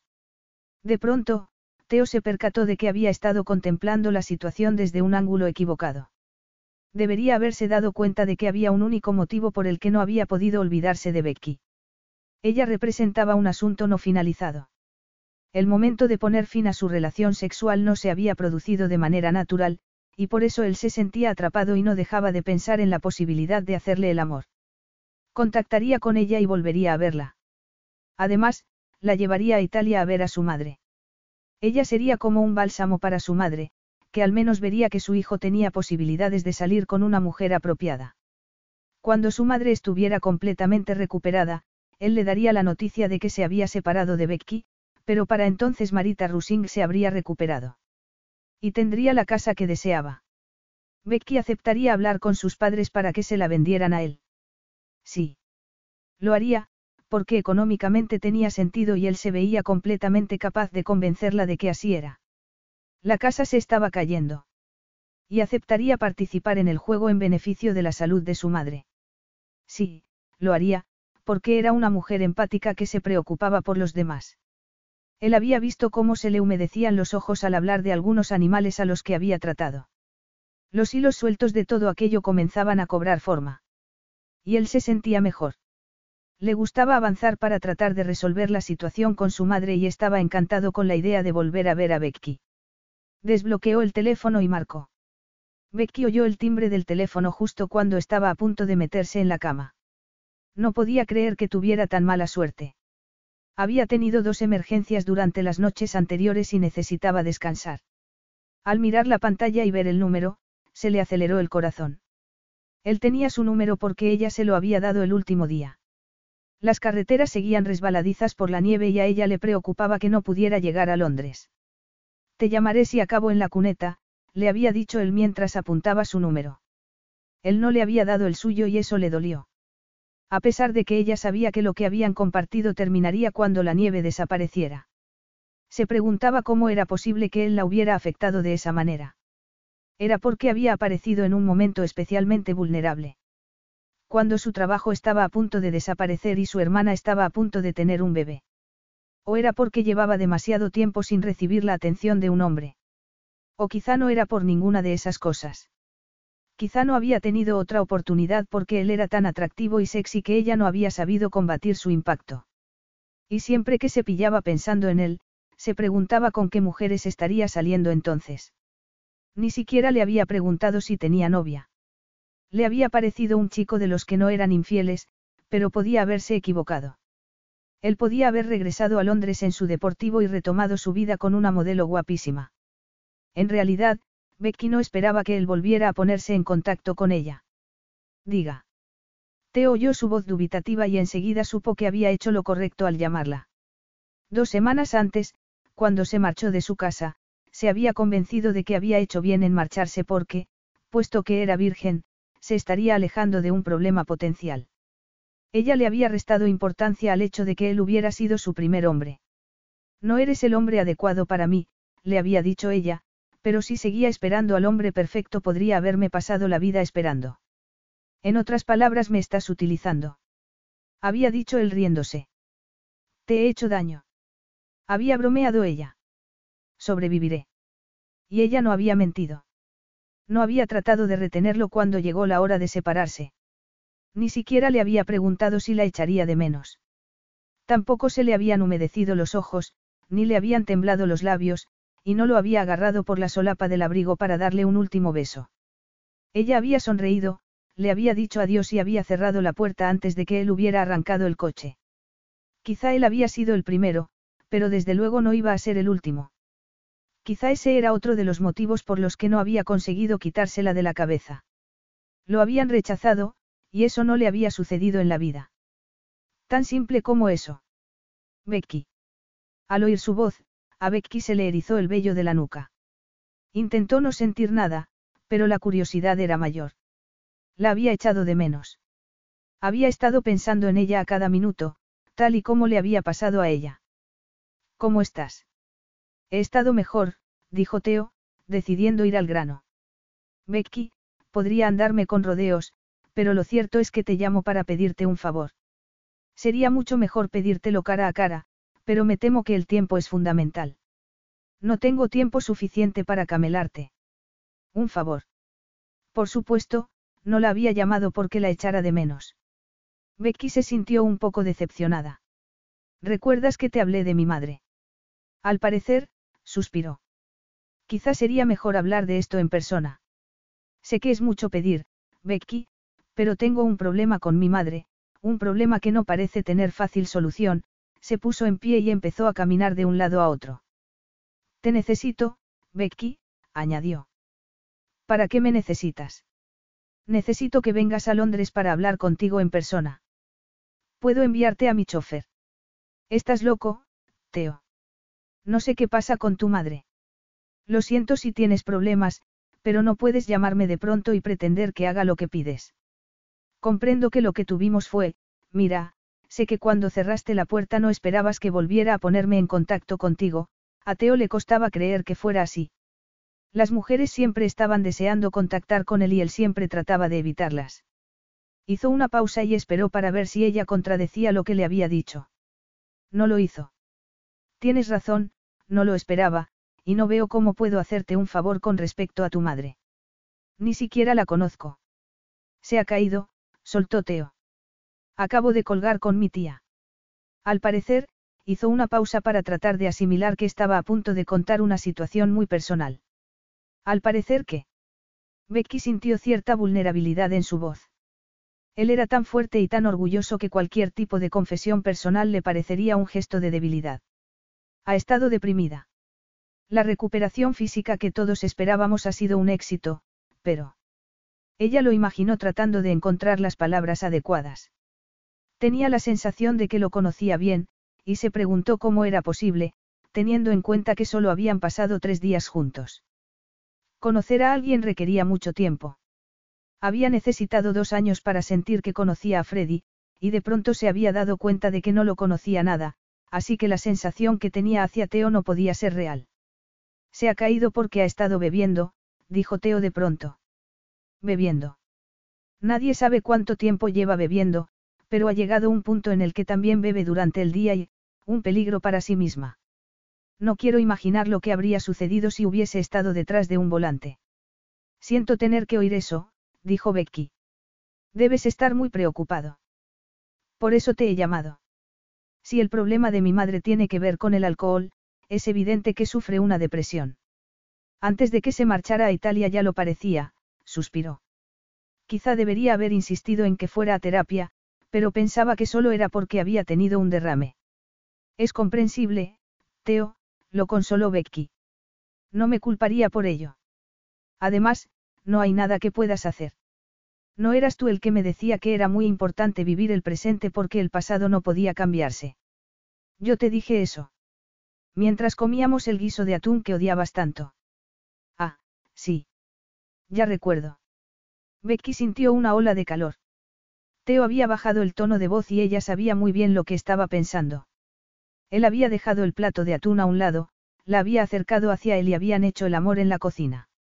La había colocado sobre la mesa, con las piernas colgando. Después le había acariciado el sexo con la lengua hasta que ella le suplicó, entre gemidos, que parara y que la poseyera. Y eso hizo él, la poseyó con tanta fuerza que le provocó un orgasmo interminable y que la dejó temblando. Bueno, se apresuró a contestar ella, no podía saberlo anticipado. En cualquier caso, estoy segura de que todo irá bien cuando la traigas a Londres de nuevo. Allí podrás cuidar de ella. O incluso puedes contratar a alguien. Becky se preguntaba si ese sería el favor que le iba a pedir. Quizá como ella le había contado que la clínica iba a cerrar, él había pensado que ella tendría mucho tiempo libre. Mi madre se niega a volver a Londres. Sí, bueno. Según dice, no tiene ningún motivo para volver. Todavía no comprendo para qué me has llamado, Teo. No veo cómo puedo ayudarte. Quizá deberías. Necesita algo por lo que vivir. Sí, pero... Mi madre es una mujer al estilo antiguo. Quiere lo que tiene su hermana. Es decir, una nuera. Entonces, deberías casarte. Estoy segura de que habrá cientos de mujeres dispuestas a acompañarte al altar. Pero solo una encaja. Y eres tú. Becky soltó una carcajada. Me has llamado para pedirme que me case contigo porque tu madre está deprimida. Teo apretó los labios. Él no le había pedido que se casara con él. Quería mucho a su madre, pero estaba dispuesto a complacerla solo hasta cierto punto. Y si se lo hubiera pedido, aquella risa histérica no se correspondía con la respuesta esperada. Te estoy pidiendo que me acompañes para fingir un falso compromiso. Una farsa inofensiva que haría maravillas con mi madre. Iremos a Italia, será como unas vacaciones pagadas para ti, tú sonríes mucho y después nos marchamos. Mi madre estará encantada. Tendrá algo por lo que vivir. Se le pasará la depresión. Hasta que descubra que todo ha sido mentira y que no habrá ninguna boda. Para entonces igual se han conseguido dos cosas. Ya no estará tan deprimida como para depender del alcohol para sentiré bien, y se dará cuenta de que soy capaz de tener una relación con una mujer que no es una modelo. Deja que lo entienda, dijo Becky con frialdad. Soy la adecuada para esta farsa porque tengo cerebro y porque no soy alta, rubia y guapa. Soy una chica normal con un trabajo normal y, por eso, le caeré bien a tu madre. No es eso. No eres exactamente lo que yo llamaría normal, murmuró Teo. No, estaba temblando de rabia. Y de dolor. ¿Por qué no? ¿Por qué crees, Teo? Porque no me gusta engañar a la gente. Porque tengo ciertos valores. También estás a punto de quedarte sin trabajo, dijo él. Por no mencionar que vives en una casa que se está cayendo a pedazos. ¿A dónde quieres llegar? Podría ayudarte a montar una clínica propia. Dime el lugar y te financiaré el espacio y la publicidad. De hecho, puedo hacer algo más, te enviaré a mi equipo. Y me ocuparé de arreglar todas las cosas de casa que... Estás tratando de comprarme para que haga lo que tú quieres. No, no trato de comprarte, dijo él. Es una transacción económica sin más. Tú me das lo que quiero y yo te doy a cambio muchas cosas. Becky, aparte de eso, bajó el tono de voz. Te estoy pidiendo que hagas esto por mí desde lo más profundo de mi corazón. Por favor. Me dijiste que querías a tus padres. Ponte en mi lugar, solo quiero que mi madre recupere su fortaleza. No está bien, Teo. Él oyó que dudaba un instante y suspiró aliviado. Te estoy suplicando, le dijo muy serio. Y te aseguro que suplicar es algo que nunca hago. Becky cerró los ojos con fuerza y respiró hondo. De acuerdo. Lo haré, pero con una condición. Dímela. Nada de sexo. ¿Quieres una mera transacción económica? Pues eso es lo que tendrás. Capítulo 5. Becky se había preguntado si le darían una quincena libre. Se la merecía, puesto que había trabajado sin cobrar muchas horas durante los pasados meses, pero no le gustaba dejar a nadie en la estacada. Por un lado, deseaba que le dijeran que no podía marcharse porque nada más aceptar el plan que le había propuesto Teo, había empezado a ver los agujeros que tenía. Sin embargo, su petición había sido satisfecha con amabilidad y eso provocó que se diera cuenta de lo mucho que echaría de menos trabajar para la pequeña clínica. Puedes entrar y salir cuando quieras hasta que la clínica cierre, le había dicho Norman. No debe ser muy agradable para ti seguir trabajando aquí, cuando sabes que vamos a cerrar y que pronto dejarás de ver a tus pacientes. Además, has de empezar a pensar en tu próximo trabajo, y no te preocupes Rebecca, tendrás muy buenas referencias por mi parte.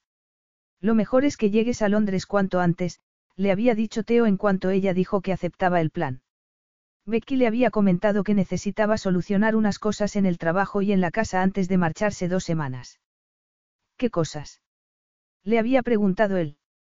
Ella percibía su impaciencia desde el otro lado de la línea. Después, la había llamado varias veces durante los dos días que le había pedido para recoger sus cosas, revisar la casa para evitar problemas de última hora y anotar todo lo necesario para el tratamiento de algunos animales que estaban a su cuidado. Arrepentida de la decisión que había tomado, Becky lo bombardeó con preguntas sobre su madre. Le repetía una y otra vez que aquello era una locura. Él la escuchaba en silencio y actuaba como si ella no hubiera dicho nada, pero sí le había contado los problemas de salud de Marita Rusing.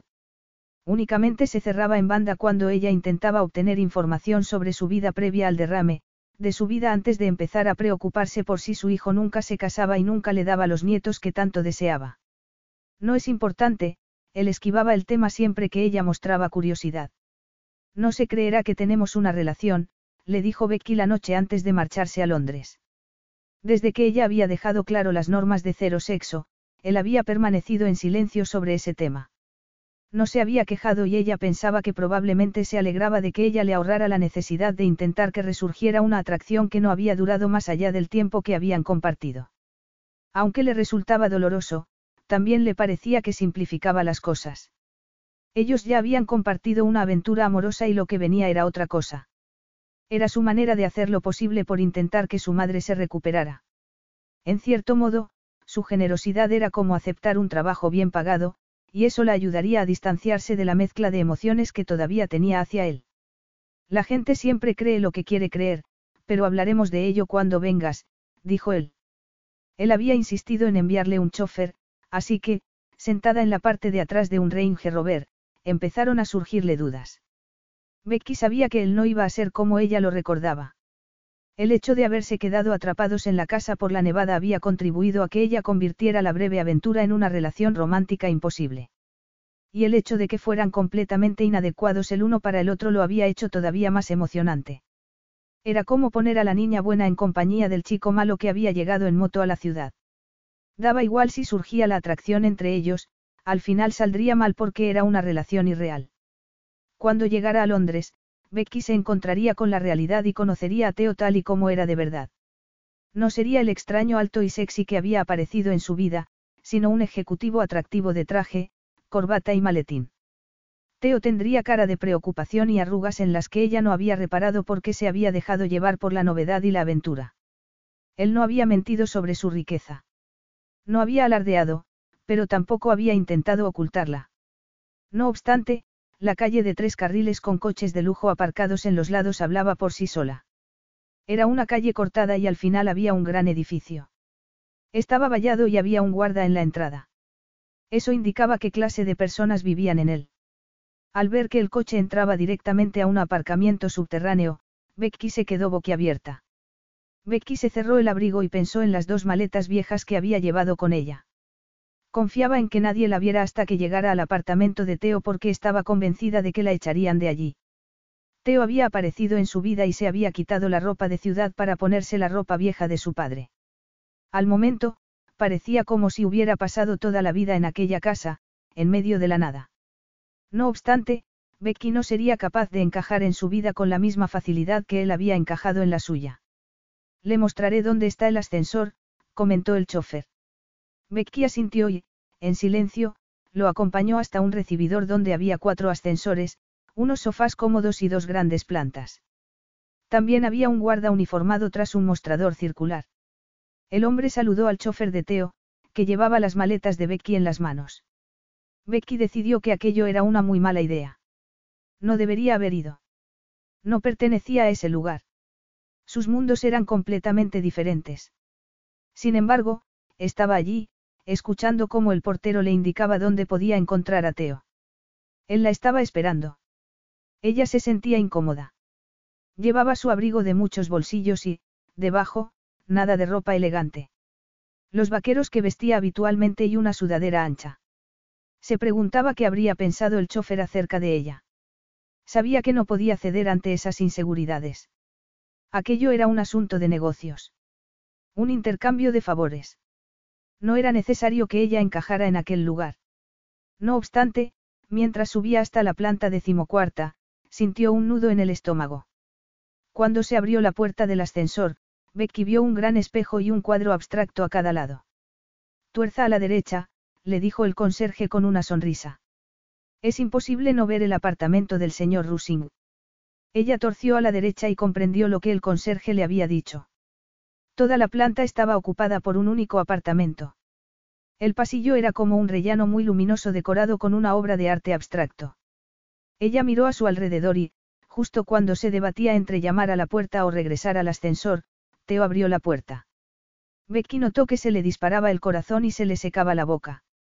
Él no había cambiado nada y había sido una tontería pensar que podía haberlo hecho. Si acaso, era más alto y masculino. Y estaba mucho más sexy de lo que recordaba. Iba vestido con unos vaqueros de color negro y un polo negro de manga corta. Estaba apoyado contra el marco de la puerta y la miraba mientras ella trataba de recuperar la compostura. Teo la miró y reconoció a la mujer que, como bien sabía, no encajaba en su mundo de sofisticación y glamour. Ella no se había vestido para la ocasión, y él dudaba de que tuviera el tipo de ropa adecuada para su estilo de vida. Se fijó en que llevaba la misma ropa que solía ponerse cuando tenía que ir a visitar a un animal enfermo. No obstante, daba igual qué ropa llevara. Nada más verla, Teo notó que se le cortaba la respiración y que todo su cuerpo reaccionaba. Ella todavía lo excitaba aunque habían quedado en que no tendrían relaciones sexuales. Esas habían sido sus normas, y por supuesto tenían sentido. No importaba si él todavía la deseaba o no. Había sido una tontería pensar que podía alargar lo que habían compartido 15 días más, y luego olvidarse de ella. Quizás si ella se hubiese mostrado entusiasmada ante la oportunidad de volver a acostarse con él. Si hubiese contestado a su llamada con tanto placer como hubiese mostrado cualquier otra mujer. Bueno, bajo esas circunstancias, él no habría tenido problema en aceptar lo que ella le ofrecía. Sin embargo, si ella hubiese sido el tipo de mujer que habría aceptado dos semanas de sexo sin límite, no habría sido la misma mujer. Quizá ella había disfrutado con él, quizá le había entregado la virginidad porque no había sido capaz de enfrentarse a la fuerte atracción que había sentido, pero él no era el tipo de hombre por el que ella se interesaba, por eso había puesto la norma de sexo cero. Por supuesto, ella tenía razón. Becky era demasiado seria como para tener una relación sin compromiso, y más cuando se disponía a fingir una relación con él por el bien de Marita. Lo más importante era la salud de su madre, y él no quería que Becky empezara a cuestionarse lo que estaba haciendo, solo porque estuvieran acostándose. Porque ella estuviera teniendo una aventura con el chico equivocado. Además, él nunca había perseguido a ninguna mujer y no estaba dispuesto a empezar a hacerlo. Molesto consigo mismo por no ser capaz de controlar su libido, Teo se acercó a ella. Becky tenía aspecto de que podría salir corriendo si le dieran la oportunidad. Por supuesto, no lo haría. Él la recompensaría por el favor. Daba igual que uno tuviera valores, el dinero siempre mandaba. Era por dinero por lo que ella había aceptado hacerle el favor. Él había pensado que era diferente de otras mujeres con las que había salido en el pasado. Mujeres que se dejaban impresionar por su cuenta bancaria y por las cosas que él podía comprarles, pero realmente era diferente. Teo apretó los labios. Aquello era una mera transacción económica y si se centraba en ello, conseguiría controlar su libido. Has llegado, recogió sus maletas y dio un paso atrás antes de mirarla de arriba abajo. Me preguntaba si te arrepentirías en el último momento. Becky percibió frialdad en su voz y pensó que era la voz de un hombre que ya no estaba interesado en ella físicamente. Necesitaba su ayuda y estaba dispuesto a pagar un alto precio por ella. Aquello no tenía nada que ver con que sintiera atracción o afecto por ella. Era como un negocio. Teo quería hacer lo que él pensaba que era mejor para su madre y había visto en ella una oportunidad. Estuve tentada, contestó Becky. Al encontrarse a su lado decidió que tendría que mostrarse fría y distante como él. Entonces pensé en lo que había sobre la mesa y me di cuenta de que sería tonta si rechazaba tu oferta. ¿Quieres decir el dinero? Él dio un paso atrás y permitió que ella entrara en el apartamento. Becky entró y se quedó paralizada. Aquello no era un apartamento, era un ático de lujo. Miró hacia adelante y vio una pared de ladrillo visto donde colgaban cuadros originales. A la izquierda había una escalera en espiral que guiaba hasta unas habitaciones que parecían los dormitorios. El salón tenía amplios sofás de piel blanca, la cocina estaba decorada en tonos grises y el comedor era moderno. Casi no había paredes, así que los espacios se entremezclaban. Y era muy amplio. El típico espacio donde no podía ponerse mucho color ni llenarlo de cosas. ¿Estás impresionada? Preguntó Teo, al ver su expresión de asombro. Es muy bonito, Becky lo miró con sinceridad. Debes sentirte privilegiado por vivir aquí. Teo se encogió de hombros. Ya no me doy cuenta de dónde vivo, comentó. Después agarró las maletas y las subió por la escalera. Igual que tú seguro que has dejado de notar el agua que gotea de tu tejado. No puedo olvidarlo, teniendo en cuenta que he de esquivar un cubo cada vez que paso por el pasillo. Lo han arreglado ya. Se detuvo en la puerta del dormitorio y la miró. Becky lo miró también, enfadada por la manera en que él la hacía reaccionar a pesar de que todo había cambiado entre ellos. Tenía que controlarse. No podía pasarse dos semanas en estado de alerta. Una de mis amigas se ha ofrecido a supervisar la reparación. No quería dejarlo goteando dos semanas sin nadie en la casa. Yo cubriré los gastos. No hace falta. Teo abrió la puerta del dormitorio y se detuvo frente a Becky. No nos vayamos por la tangente, Becky. Hay un trato sobre la mesa y pienso cumplirlo. Tú me vas a hacer un gran favor y, a cambio, yo repararé tu casa y te montaré una clínica para que no tengas que preocuparte de si encontrarás o no otro empleo. Becky se sonrojó. No podía creerse que estaba haciendo allí. El lado práctico de la situación no había sido el verdadero motivo por el que había ido allí. Aunque reconocerlo la asustara, el verdadero motivo por el que estaba en aquel ático maravilloso era porque tenía la esperanza de que él siguiera encontrándola atractiva. Tal y como había sucedido dos semanas antes. Ella había roto sus propias normas al acostarse con él. No le importaba que él fuera inadecuado para mantener una relación, ella deseaba romper las normas durante más tiempo. Una vez allí, todo le parecía ridículo. Ni siquiera se sorprendería si él la ocultara hasta que se marcharan a Italia, por si alguien conocido los veía. Por supuesto que él no se sentía atraído por ella. Y de no ser porque su madre necesitaba ayuda, nunca habría retomado el contacto con ella. Por suerte, ella se había puesto a la defensiva desde el primer momento y había puesto la condición de sexo cero. No obstante, sabía que si él elegía saltársela y le decía que la había echado de menos, ella no se habría resistido. Eso no había sucedido, y ella había sido idiota por pensar que podía suceder. Bien, sonrió ella y miró alrededor del dormitorio. ¿Te importaría mucho si me doy una ducha? Ha sido un viaje largo. Lo miró un instante y estuvo a punto de preguntarle por qué parecía disgustado con ella si había sido él quien le había pedido que fuera. No lo hizo, porque tenía que mostrarse igual de fría que él. Quizá él se arrepentía de haberla llamado.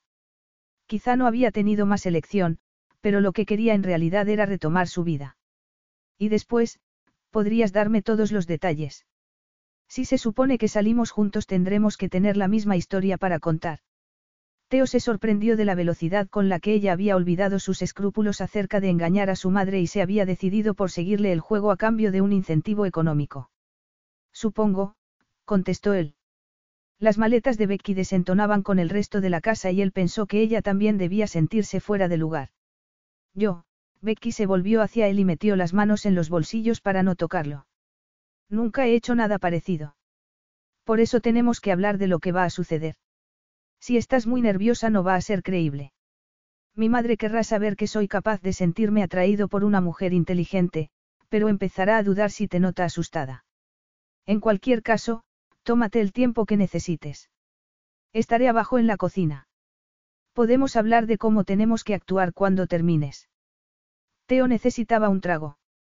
Cuando ella se reunió con él 45 minutos más tarde, él se estaba preguntando cómo debían ser los detalles de aquella farsa. Su madre sabía que él iba a presentarle a una chica y estaba más animada. Era la primera vez en dos años que pasaba algo así. Ya no había vuelta atrás. Teo miró a Becky de arriba abajo cuando entró en la cocina. Se había cambiado de pantalones y de sudadera, y se había puesto zapatillas de andar por casa. Becky se percató de cómo la estaba mirando y se sintió fuera de lugar. Cuando estabas en mi casa no parecía importarte mi aspecto, pensó con cierto rencor. Lo has vuelto a hacer, Teo comentó mientras le servía una copa de vino. ¿El qué? Da la sensación de que te gustaría estar en cualquier otro lugar. Todo esto es ridículo. Te sugiero que avances. Es demasiado tarde para arrepentirse y, además, no tienes de qué preocuparte, se bebió su copa y se sirvió otra. Eran las siete pasadas y el cocinero ya había preparado la cena. De pronto recordó la cocina de casa de Becky y cómo él se sentaba a observarla mientras cocinaba. Deseando tocarla. ¿Qué quieres decir? Ella bebió un poco de vino y lo miró. Era tan atractivo. Van a ser dos semanas, contestó Teo. Dos semanas por las que serás bien recompensada. A cambio, lo único que tienes que hacer es sonreír y charlar de vez en cuando. Yo estaré contigo en todo momento. No te estoy pidiendo que te conviertas en la mejor amiga de mi madre. El objetivo es que le des un motivo para pensar en el futuro. Es un plan a corto plazo, continuó él, pero es el único plan que tengo. ¿Y por qué no te llevas a alguien con quien de verdad quieras tener una relación? Sugirió Becky. Teo soltó una carcajada. Si tuviera una persona así en mi manga, ¿no crees que ya la habría sacado? No, si le presentara a mi madre a una de las mujeres con las que he salido, saldría corriendo horrorizada. Ya ha conocido a varias durante los años. No creo que su corazón pudiera resistirlo más. ¿Y por qué sales con ellas si son tan inadecuadas? ¿Quién ha dicho que son inadecuadas para mí? Contestó Teo. En cualquier caso, es irrelevante. Aunque encontrara a alguien que pudiera servir, sería un acuerdo imposible. ¿Por qué? Becky se preguntaba si era consciente de lo ofensivos que eran sus comentarios. Porque conllevaría todo tipo de complicaciones. Es posible que confundieran la línea entre la ficción y la realidad. ¿Y cómo sabes que a mí no me pasará eso? Porque has dejado claro desde un principio que yo no soy tu tipo. Además no te imagino haciéndote una idea equivocada de la situación, ella no le había contado por qué se había retirado a vivir en medio de la nada.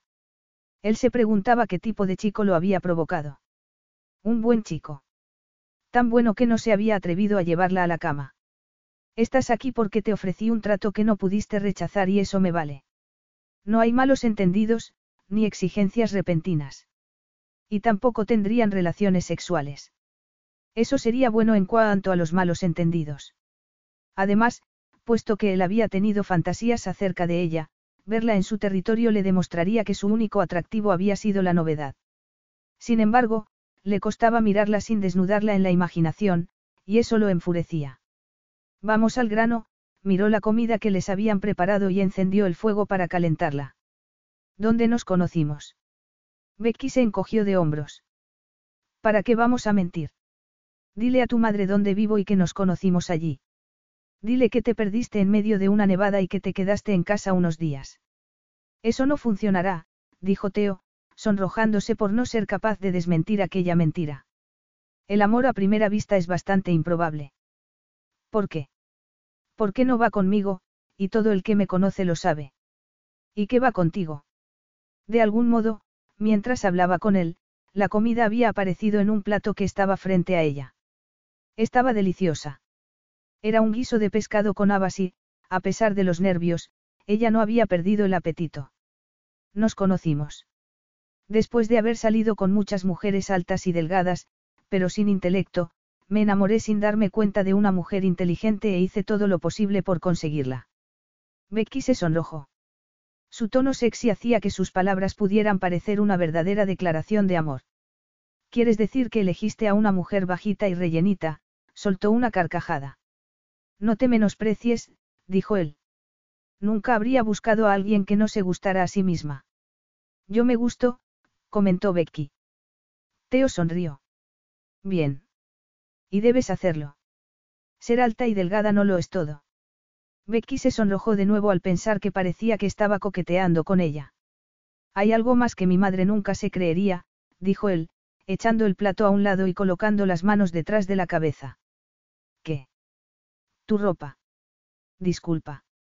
No puedes aparecer con la ropa que te pondrías para ir a visitar a un perro enfermo. Tendrás que olvidarte de los vaqueros y del calzado cómodo. En cualquier caso, estaremos en la costa y hará mucho más calor que aquí. Tendrás que despedirte de las sudaderas, Becky. Esta soy yo, protestó furiosa. Y no se supone que te has enamorado de justo lo contrario a las modelos con las que solía salir. No te estoy pidiendo que compres ropa corta y ceñida, pero si vamos a hacer esto tenemos que hacerlo bien. Tendrás un presupuesto ilimitado para comprarte todo lo que desees, ha llegado el momento de despedirse de lo que has traído contigo. Capítulo 6. Teo miró el reloj y después la suite donde Becky se estaba alojando con impaciencia. Su chofer los esperaba para llevarlos al jet privado y ya habían pasado 20 minutos. Teo comprendía que las mujeres se retrasaran, pero Becky no era ese tipo de mujer. ¿Qué la retenía? Lo cierto era que no la había visto demasiado desde que ella había llegado al apartamento. Habían hablado acerca de los detalles de lo que tendrían que hacer y, después, ella había rechazado su oferta de acompañarla a las tiendas para reponer su vestuario. Ella no quería hacerlo, pero desde luego no estaba dispuesta a tener a alguien diciéndole lo que podía o no podía ponerse. Ya era bastante malo que él quisiera que aparentara ser la mujer que no era. Ella le había dejado claro que había estado a punto de arrepentirse de aquella locura, y él sabía que ella se había dejado llevar por la oferta económica. Teo era muy práctico y agradecía que no hubiera sentimientos de por medio. Y tampoco relaciones sexuales. Él no la perseguiría, pero le resultaba irónico que no tuvieran relaciones íntimas cuando se trataba de convencer a su madre de que eran pareja. Además, sentía que había un asunto sin terminar entre ellos y, por primera vez, su mente analítica no conseguía desplazar ese sentimiento. Se había convertido en una víctima de la frustración sexual y lo odiaba. Se preguntaba qué ropa se habría comprado para ir a Italia y seguía pensando en la posibilidad de que también incluyera su ropa habitual a modo de protesta, por haberle dicho que era lo que tenía que hacer. Además, lo que le había dicho era verdad, su madre lo conocía lo suficientemente bien como para saber que le gustaban las mujeres bien vestidas. O al menos sabía que estaba acostumbrado a ese tipo de mujeres. Teo podría convencerla de que se había enamorado de una mujer inteligente, pero no se dejaría convencer por una mujer que no diera ninguna importancia a su aspecto. ¿Cómo reaccionaría si Becky apareciera en vaqueros y camiseta? Sin embargo, no había ninguna otra mujer que pudiera hacer aquello. Y tampoco se le ocurría ninguna que hubiera conseguido mantener su interés el tiempo suficiente como para que su madre pudiera pensar que era algo serio. Él sonrió al pensar en lo que diría su madre si lo hubiera apoyado en la puerta mirando el reloj, atrapado por una mujer impredecible que no estaba interesada en impresionarlo. Estaba leyendo mensajes en su teléfono móvil cuando se dio cuenta de que ella había salido al salón donde la esperaba. No fue necesario que levantara la vista. Era consciente de que se acercaba sigilosamente. Teo la miró. Las maletas viejas seguían en el mismo sitio, pero todo lo demás. La miró de arriba abajo una y otra vez y se quedó boquiabierto. Era como si todo su cuerpo se negara a obedecer a su cerebro. Becky había dudado acerca de su cambio de vestuario. Había tardado más de lo necesario porque había estado debatiéndose entre ponerse lo que había comprado o lo que estaba acostumbrada a ponerse. Además, el comentario que Teo había hecho sobre su vestuario le había llegado al alma. Durante la nevada había vestido ropa cómoda porque era lo que pedía la situación, pero por supuesto sabía que no siempre podía vestir así. De hecho había empaquetado toda su ropa de verano para llevarla a Italia. No era idiota. Sabía que no podía llevar ropa de abrigo. ¿Cómo es le había ocurrido a Teo que estaba dispuesta a presentarse como su novia vestida como una pordiosera? Nunca se había alegrado tanto de haber dejado claro que la relación entre ellos era puramente económica. Si ya pensaba que él no era su tipo, sus comentarios acerca de la necesidad de que cambiara de vestuario lo había confirmado. Teo quería que se vistiera como una muñeca. Lo haría. Nunca había disfrutado yendo de compras, sin embargo, en esa ocasión había llegado a hacerlo. Y durante el proceso se había dado cuenta de que años antes había dejado de competir con su hermana por la imagen, y por eso se había ceñido al papel de ratón de biblioteca sin tiempo para jugar a las modelos. No se había planteado que podía haber un término medio. Mientras se miraba en el espejo de uno de los vestuarios, pensó que en parte Teo era el responsable de ese cambio en su manera de pensar. Igual que había sido el responsable de sacarla de su zona de confort, de robarle la virginidad y de ayudarla a disfrutar de su parte física. Becky se preguntaba qué pensaría de su cambio de vestuario, y eso la animó a ser más atrevida en cuanto a formas y colores. Incluso se animó a revisar su lencería. Después, mientras él la miraba en silencio, ella pensó que había merecido la pena cada minuto de esfuerzo. Llevaba una falda de color melocotón y un top gris que le quedaban de maravilla. El cuerpo que lo había vuelto loco se veía acentuado por aquella ropa. Su cintura pequeña, sus senos grandes y redondeados. Él le había dicho que su madre nunca creería que su novia era una chica que vestía como una veterinaria rural, pero no esperaba que se lo tomara en serio. Y no le gustó.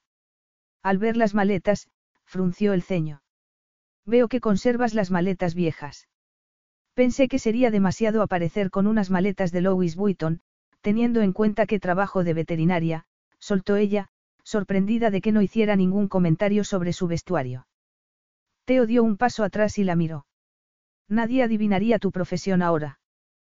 Por eso me mirabas así. Preguntó ella. ¿Por qué crees que debería haberme comprado algo más acorde con lo que llevaría una veterinaria de vacaciones? Habían salido de la casa y el chofer estaba abriendo la puerta para que Becky se sentara. Teo lo miró fijamente al ver que el hombre la miraba de arriba abajo. Harry había trabajado dos años para él y, por lo que Teo recordaba, nunca había mirado a las mujeres que él había llevado a su apartamento. Teo se sonrojó y, cuando el coche arrancó, se dirigió a ella. Al sugerirte que cambiaras de vestuario no pensé que pasarías de un extremo a otro. Dijiste que tu madre nunca se creería que salías con alguien que vistiera como yo. En otras palabras, alguien que pareciera una pordiosera. Eso es una exageración. Querías que me pareciera a las mujeres con las que sales para, se encogió de hombros. Teo la miró y se fijó en el gesto defensivo de su cabeza. Después, se fijó en cómo la falda subía ligeramente por su muslo y se preguntó si llevaría medias largas o cortas. Al instante, su cuerpo reaccionó. Las mujeres con las que suelo salir son, son diferentes a ti, murmuró él. Y se movió para aliviar la tensión de su miembro erecto. No podrían ponerse un modelito como ese, así sin más, como has hecho tú. ¿Qué quieres decir? Becky percibió que se le entrecortaba la voz. Aquel hombre solo se había puesto en contacto con ella porque necesitaba un favor. Un hombre que dos días antes estaba contento de seguir con su vida. Y aunque ella le hubiera asegurado que no era su tipo, debía reconocer que le habría gustado que él hubiera contactado con ella por otro motivo. Aunque fuera con un mensaje diciéndole que la echaba un poco de menos. Ella lo había echado de menos y había pensado en él más a menudo de lo que debía. Y ese era uno de los motivos por los que había puesto la condición de sexo cero al aceptar su propuesta. Si él pensaba que podía pedirle un favor como el que le había pedido y además disfrutar de una relación sexual con ella, solo porque lo habían hecho antes, se equivocaba. No obstante, había algo que le costaba admitir. Lo que había sentido por él la asustaba. El poder de su atractivo había sido tan poderoso que no le había quedado más remedio que acostarse con Teo. Y le daba miedo que él pudiera partirle el corazón. No sabía cómo lo sabía, pero así era. Quiero decir que mi chofer nunca ha mirado a las modelos que he metido en el coche y, sin embargo, no podía apartar la mirada de ti. Becky se sonrojó. Deseaba cubrirse el rostro con las manos para enfriarlo. Miró hacia el conductor, pero había cerrado la pantalla para ofrecer privacidad. Aún así. Si piensas que lo que he comprado resulta inapropiado, puedo sustituirlo. Depende. ¿De qué? ¿Qué más hay en las maletas? Quizá debería haberlas revisado antes de salir, continuó el pensativo. Asegurarme de que no has comprado nada que pueda hacer que mi madre se. No seas ridículo, le dijo Becky. Dudo que haya comprado algo que una chica de mi edad no quisiera ponerse y, si tu madre ha conocido a otras novias tuyas, ni pestañeará cuando vea este conjunto. Sé que si eran modelos, lo que llevo puesto les parecería demasiada ropa, aunque ni siquiera estaba mirándolo, notaba que él la miraba atentamente. Teo nunca había sentido un deseo tan fuerte. No sabía cómo iba a sobrevivir las dos semanas sin poder acariciarla. En cualquier caso, has comprado lo que has comprado, dijo Teo, tratando de no pensar en intentar llevarla a la cama con él. Eso sería una muestra de debilidad y no podía permitírselo. Con la conversación finalizada, Becky se quedó en silencio mientras Teo trabajaba en su teléfono. Cuando lo miró, parecía muy concentrado en su trabajo. Al pensar en las dos semanas que tenía por delante, sintió un nudo en el estómago, así que se centró en lo que sería su vida cuando regresara de Italia. Él le había dicho que le pondría una consulta y se ocupó pensando dónde le gustaría montarla. Se preguntaba cuándo venderían la casa. Sus padres no eran conscientes del estado en que se encontraba y eso era algo que había decidido que no les contaría. Cuando la vendieran, y no creía que fuera pronto porque el mercado inmobiliario no estaba muy bollante, podrían pedir un precio más alto puesto que ya estaban reparándola. Ella se alegraba de que sus padres pudieran ganar algo de dinero, ya que habían permitido que se quedara prácticamente gratis. Mirando atrás, Becky apenas recordaba por qué había sentido tantas ganas de huir cuando su hermana y Freddy se comprometieron. Tampoco recordaba cómo era estar enamorada de Freddy, y no podía creer que algo así hubiera marcado su comportamiento durante años. No obstante, si no lo hubiera hecho no habría conocido a Teo.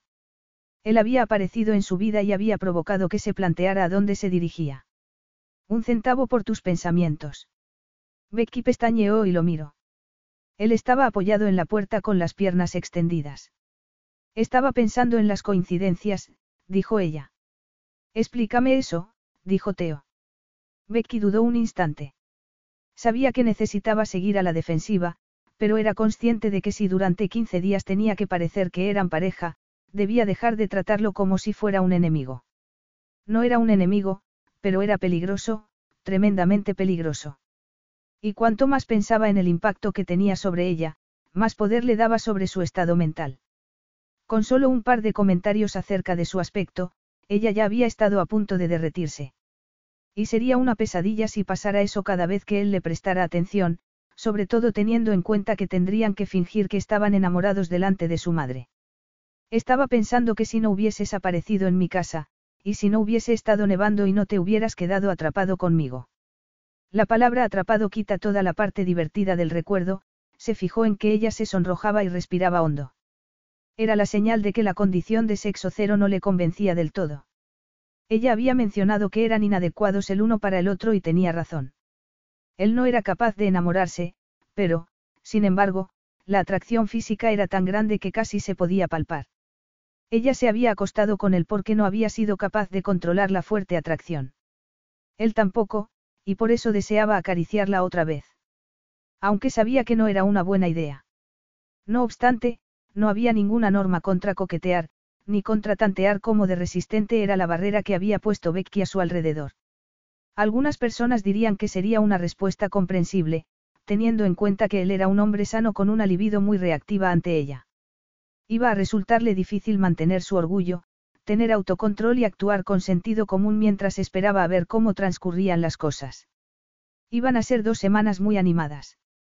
Me estaba dejando llevar, y tú me hiciste reaccionar. Se supone que es un cumplido. Dijo él. Creo que nunca me habían dicho algo así. Siento que cuando todo esto termine, podré empezar una nueva vida. Te sugiero que primero pases las dos semanas que tenemos por delante antes de comenzar a planificar el resto de tu vida. ¿Y si a tu madre no le caigo bien? Preguntó Becky. Quiero decir, has dado por hecho que, puesto que no dio su aprobación a las mujeres con las que saliste en el pasado, me la dará a mí porque soy diferente, puede que yo tampoco le caiga bien, y si eso sucede, todo esto será una pérdida de tiempo. Te da miedo no recibir tu dinero si las cosas no salen según el plan. Eso no se le había ocurrido a Becky, pero tampoco lo negó. Iba a actuar con tanta frialdad como él. Iban a hacer un intercambio de favores y, cuanto más lo tuviera en cuenta, más contenta y relajada estaría. Sus miradas se encontraron y ella le sostuvo la mirada. Bueno, no hemos firmado nada, señaló ella. Teo apretó los dientes. Una cosa que a su madre le iba a gustar de Becky era su sinceridad. Marita Rusing se había quejado a menudo de que las modelos a las que había conocido habrían hecho cualquier cosa por su dinero. Debe ser aburrido para ti, le había dicho su madre un par de años antes, después de conocer a una de las últimas rubias que le había presentado. Estás diciendo que no soy un hombre de palabra. Solo porque no le he pedido al abogado que nos redacte un acuerdo para firmarlo, piensas que puedo negarte lo que te he prometido. Becky suspiró y entornó los ojos. Eres tú el que ha sacado el tema. Sea cual sea el resultado dentro de dos semanas, conseguirás lo que te he prometido. De hecho, dime el sitio y mandaré a mi gente para que vaya buscando un buen lugar para la clínica. Quizá quieres montarla con alguien. Ella ladeó la cabeza y lo miró. Puede que me vaya a Francia, pensó en voz alta. A ver a mi familia. Dentro de unos meses voy a ser tía. Y Freddy no le supondría un problema. Por primera vez, podía admitir lo que había sospechado durante años. El hecho de que, aunque se había disgustado porque Freddy había elegido a Alice, no había estado destrozada.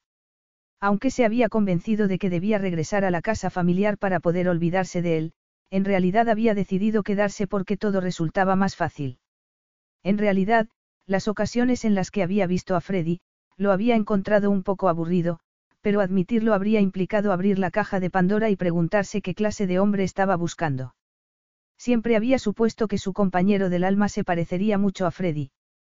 No obstante, Freddy era un hombre aburrido y seguramente también lo serían los hombres que ella consideraba adecuados. Desde pequeña había asumido que como Alice era la guapa de la familia, se juntaría con hombres atractivos. Y que ella se juntaría con hombres más formales, pero menos atractivos.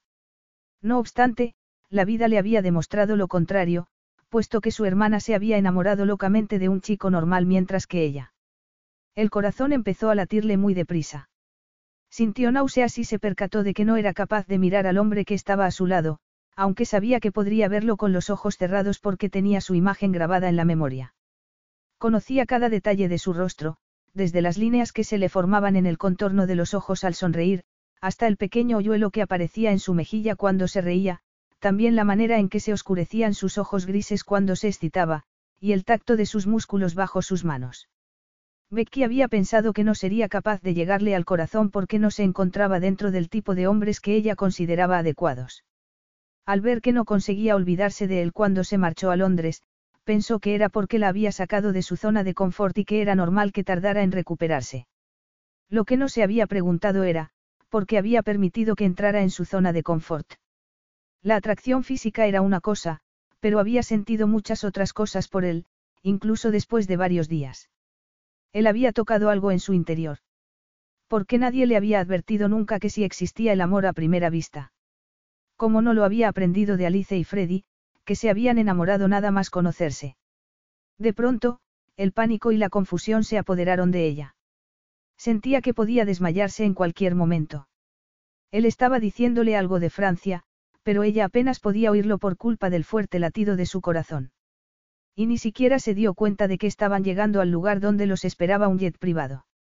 Al cabo de unos minutos, ella contestó a lo que él le decía. Sin saber qué era. Lo único que ocupaba su cabeza eran las dos semanas que tenían por delante y cómo sobreviviría a ellas. No podía permitir que él supiera cómo se sentía. Si después tenía que vivir con el recuerdo no quería añadir recuerdos difíciles, como por ejemplo que él se riera de ella, o que se apartara como si tuviera una enfermedad infecciosa. Las dos semanas que tenía por delante iban a ser todo un reto. Capítulo 7. Becky había aceptado el consejo que le había dado Teo acerca de que cambiara su vestuario para que pudiera parecer una novia creíble. Él era rico y estaba acostumbrado a las mujeres que se dedicaban a comprar ropa como profesión y era evidente que no se habría conformado con una mujer vestida en ropa barata y funcional. Solo hacía falta ver el ático en el que vivía.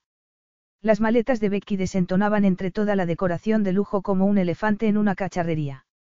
Después, su jet privado, sirvió no solo para recordarle el motivo por el que él le había pedido que se comprara un nuevo vestuario, sino para crear mucha distancia entre ellos.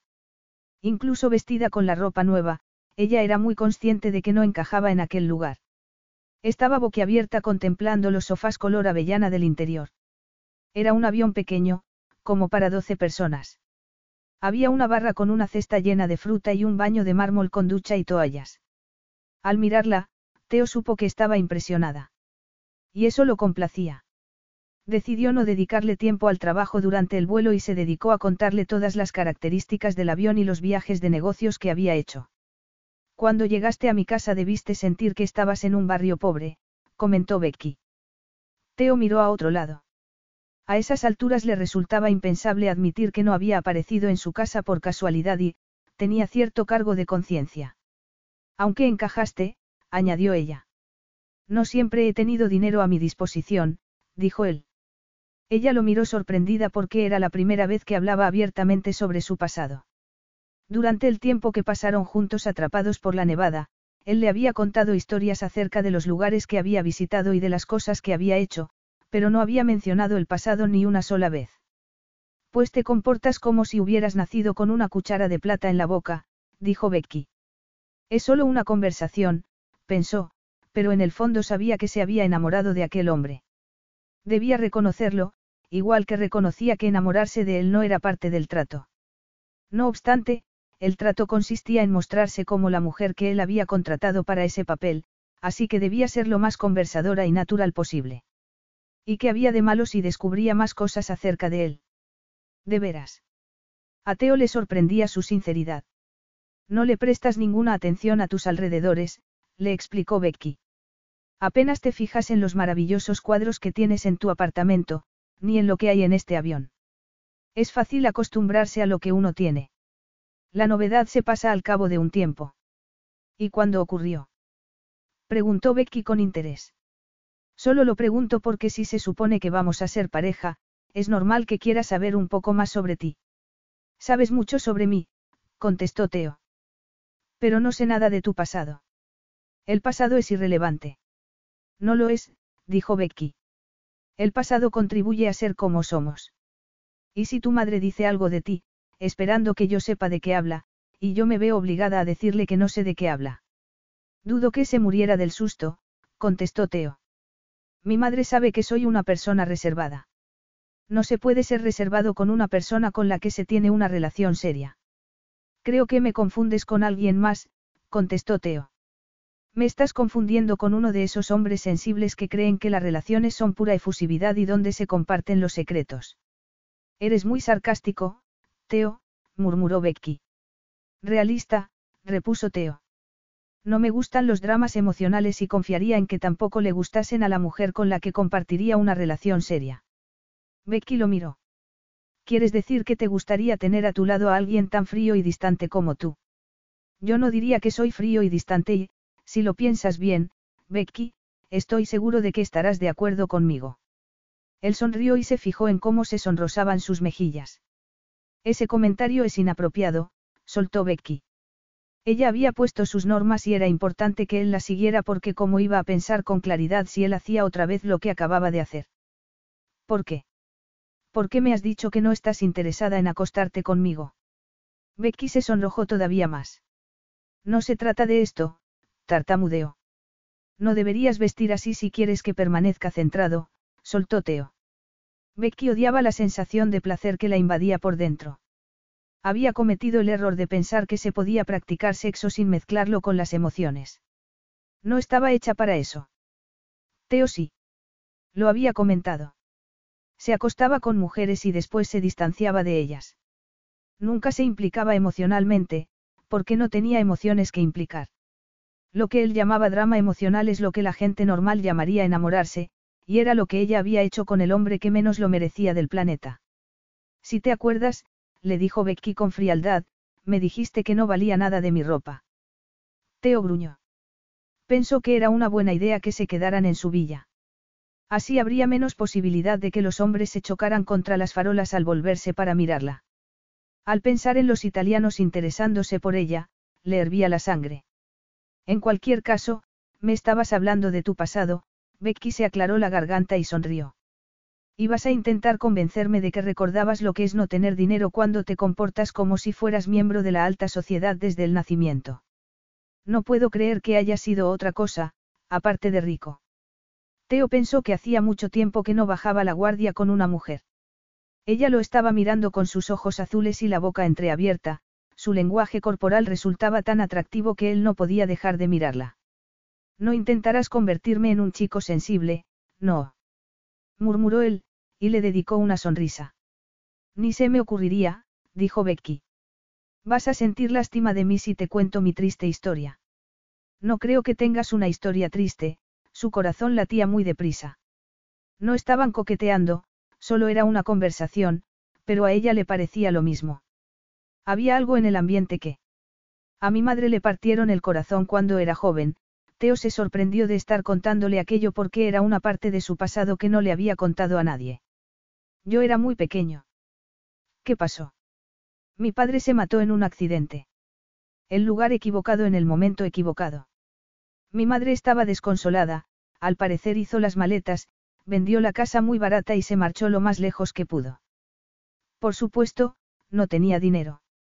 O muy poco. Trabajó en todo tipo de sitios para poder darme lo que creía que yo necesitaba. Me insistió en lo importante que era estudiar y se aseguró de que tuviera la mejor opción. Trabajó muchísimo, porque en medio de su sufrimiento personal, yo era la única persona en el mundo que le importaba. Y nunca avanzó.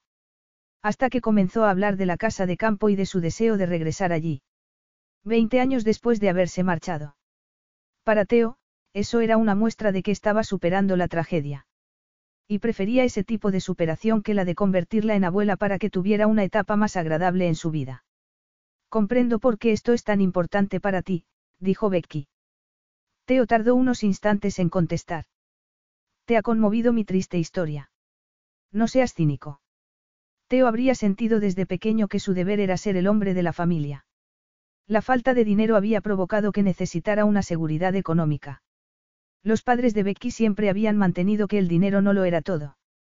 Era por eso por lo que nunca le habían dicho que les gustaría vender la casa para poder tener un colchón económico. Les habría dado vergüenza pedirle que se marchara. O es que también sentían pena por su hija sin pareja.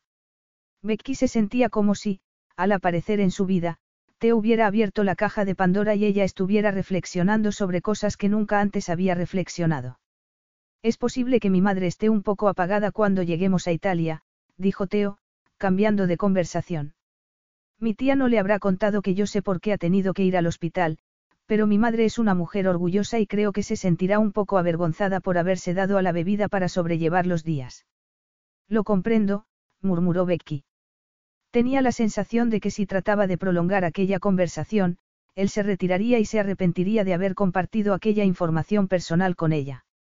Nunca había conocido a un hombre más orgulloso y reservado. Becky podía comprender por qué la idea de tener a otra mujer haciendo lo que estaba haciendo ella, era impensable para él. Una mujer que estuviera interesada en el tipo de relación que él descartaba tener, habría aprovechado su necesidad de sincerarse para intentar llegar a su corazón. Becky se estremeció al pensar en lo ridículo que era estar allí, enamorada de él y sin que Teo lo supiera. Cambió de tema a propósito y, al cabo de un rato, el jet aterrizó. El cielo estaba azul y la brisa era primaveral. Un coche los estaba esperando. Teo la guió hasta allí y la ayudó a subirse al asiento trasero antes de sentarse a su lado. Mi madre se crió en Toscana, le dijo Teo mientras ella miraba por la ventana, pero se mudó a Inglaterra cuando conoció y se casó con mi padre. Hace seis años, cuando su madre murió, yo decidí invertir en una casa cerca de Portofino, que es donde vive su hermana. Por supuesto, eso fue antes de que el lugar se llenara de famosos. Personalmente creo que deberían haberse mudado a la Toscana otra vez, hace tres años, cuando el marido de Flora falleció, pero ellas dicen que les gusta el clima de la península. Su. Perdona. No hables más, dijo Becky. Estás impidiendo que disfrute del paisaje. Teo se rió y se fijó en la expresión de Becky al observar la belleza del puerto, los pesqueros y los yates de lujo. Una vista preciosa antes de que el coche se adentrara en una carretera montañosa. Becky se había olvidado de todo y se había dejado llevar por la belleza de los alrededores. Se dio cuenta de que hacía años que no tenía unas buenas vacaciones, y que nunca había estado en un sitio así. Iba a adentrarse en un mundo completamente diferente y no volvería a suceder. Al ver que el coche atravesaba una impresionante reja y avanzaba por un camino rodeado de árboles, se le cortó la respiración. Al fondo había una casa de dos plantas pintada de color salmón. El porche era lo bastante grande como para acoger varias butacas y, en la primera planta, también se veía una terraza desde la que colgaban varias plantas con flores. Era un sitio precioso, y Becky permaneció mirándolo unos instantes mientras Teo y el chofer acercaban las maletas a la puerta. ¿Estás en otro momento, Sue? preguntó Teo, guiándola hasta la puerta. Creo que estoy enamorada, ella lo miró y se sonrojó. Estaba diciéndole la verdad. Estoy enamorada de esta casa, añadió, como si hubiera conseguido escapar de las garras de un animal peligroso. Becky no se percató de que la estaban observando hasta que oyó que alguien aplaudía. Cuando se volvió, encontró a una mujer de mediana edad que estaba apoyada en un bastón y lucía una amplia sonrisa. En ese momento, Becky vio con sus propios ojos el amor que había provocado que Teo llevara a cabo aquella farsa. Él se había acercado a darle un gran abrazo a su madre. Basta. Marita Rusing trataba de liberarse de sus brazos para dirigirse hacia Becky. Por fin me traes a una mujer de verdad. Ven aquí y deja que te vea. No la he visto tan contenta desde hace mucho tiempo, fue lo primero que dijo Teo horas más tarde, después de que Marita Rusing se hubiera retirado a su habitación para la noche. Su dormitorio estaba en el piso de abajo, y eso significaba que no se enteraría de que la supuesta pareja no compartiera habitación. Becky se volvió hacia él. Por un lado deseaba continuar con la conversación. Por otro, deseaba que él se marchara de la habitación donde la habían acomodado para poder recuperarse de todas las veces que él la había tocado durante la tarde. No olvides que eres la luz de mi vida, y que no puedo mantener las manos alejadas de ti, le había susurrado Teo al oído en un momento dado. En ese momento estaban sentados en el sofá, mientras su madre hablaba con entusiasmo sentada frente a ellos. Él tenía la mano apoyada en el muslo de Becky. Ella había intentado cerrar las piernas, pero él se lo impedía acariciándole la parte interna de la rodilla con el pulgar. Eran una pareja y no podían quedar dudas al respecto. Cada vez que ella se movía notaba la mirada de sus ojos grises. Cuando él la había acariciado, ella se había excitado, aunque las caricias hubieran sido muy suaves y delicadas y apenas se percibieran desde fuera. Me sorprende que tu madre no sintiera más curiosidad acerca de cómo nos hemos conocido, se acercó a la ventana y miró el reflejo de la luna sobre los árboles. La ventana estaba abierta y se podía inhalar la brisa marina. Detrás de la vegetación se observaba la quietud del mar, con su sombra oscura muy diferente de la del cielo. Ella podría haberse quedado contemplando aquella imagen siempre, de no haber sido porque Teo estaba junto a la puerta, provocando que se estremeciera con su mirada. Becky se volvió y se apoyó en la repisa de la ventana. O sea, te encuentras con un perro herido en la carretera y, puesto que eres un buen ciudadano, lo llevas al veterinario más cercano. Y resulta que soy yo. Teo se sonrojó y frunció el ceño. Engañar a su madre no le resultaba fácil. De hecho, nunca la había engañado, ni siquiera acerca de las mujeres poco adecuadas que habían pasado por su vida. No obstante, había merecido la pena solo por el cambio que había notado en ella. No estaba mintiendo cuando dijo que nunca la había visto tan feliz. Cerró la puerta y se dirigió hacia Becky. Ella se había cambiado de ropa y llevaba otro modelito igual de sexy. Lo que a él le sorprendía no era que su madre no hubiera sospechado de la historia que le habían contado, sino de lo sexy que podía ser una veterinaria rural. Y no solo era por el vestido que llevaba. De hecho, la prenda tampoco era nada especial, pero en ella, había algo en la forma de su cuerpo, en la curva de sus caderas, y en la belleza de sus piernas que, combinado con su aspecto inocente. Solo con mirarla Teo sentía que todo su cuerpo se ponía alerta. El vestido le dejaba los hombros al descubierto y Becky llevaba un sujetador sin tirantes. Tenía demasiado pecho como para ir sin sujetador, pero con o sin él, Teo recordaba muy bien la forma de sus senos y el sabor de sus pezones turgentes. Se pasó la mano por el cabello y se detuvo frente a ella, mirando fijamente sus ojos azules. ¿Y por qué mi madre podría cuestionar cómo nos conocimos? Preguntó él, desviando la mirada un instante antes de volver a fijarse en su cuerpo. Parece una historia poco creíble, murmuró Becky, cruzándose de brazos y mirando hacia otro lado. No muy diferente a otras historias de mujeres que he conocido. ¿Cómo cuál? Hace tres años me tiré en paracaídas desde Millet para una obra benéfica. Aterricé en un campo donde estaban rodando un anuncio de mantequilla. La actriz era una chica alta y rubia. Sueca. Y casi la aplastó al aterrizar. Salimos juntos tres meses. Se llamaba Ingrid. Y ahora aquí estás. Con una veterinaria rural. Ya te he dicho que nunca he visto a mi madre tan contenta. Porque cree que vamos a ofrecerle una historia de felicidad eterna, comentó Becky, mirando al suelo. Sé lo que estás pensando, Becky. Crees que soy cruel porque, tarde o temprano, mi madre descubrirá que no habrá un final feliz. Y no es así. Antes de conocer a su madre, Marita Rusing solo era un nombre. Después, se convirtió en una mujer encantadora, inundada por la tristeza, pero dispuesta a sonreír ante la idea de que su hijo sentara la cabeza. Becky sabía que él lo había hecho pensando que era lo mejor. Olvida lo que he dicho, suspiró.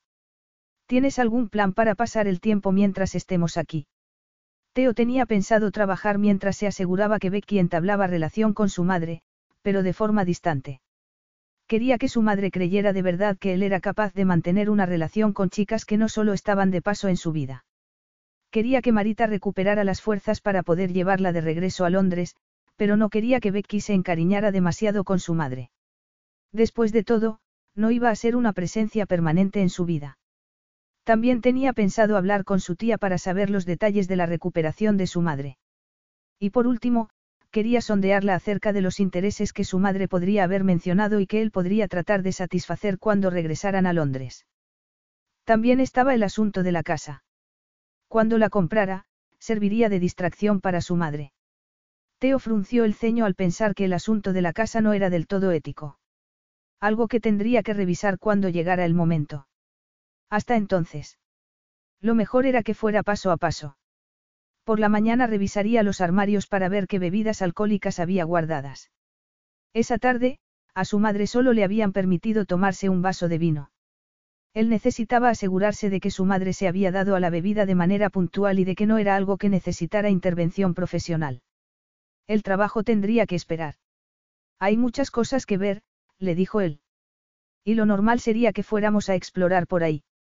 ¿A explorar? Preguntó Becky como asustada. Eso es lo que hacen las parejas cuando están de vacaciones, comentó Teo. Pero no somos una pareja, señaló Becky. Déjate llevar, Becky. Eso es fácil de decir. ¿Qué quieres decir? Nada, suspiró, atrapada por sus propios pensamientos. Era fácil para él actuar como si aquella fuera una situación para disfrutar mientras durara. Sus emociones no estaban implicadas. Las de ella sí.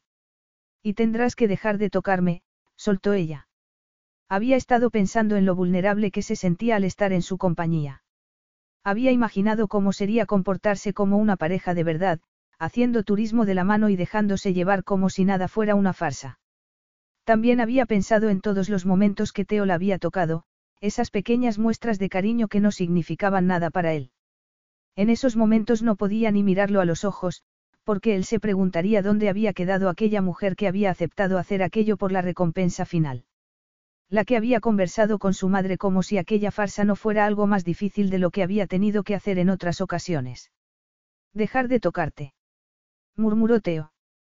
Ya sabes a qué me refiero, lo miró de forma desafiante.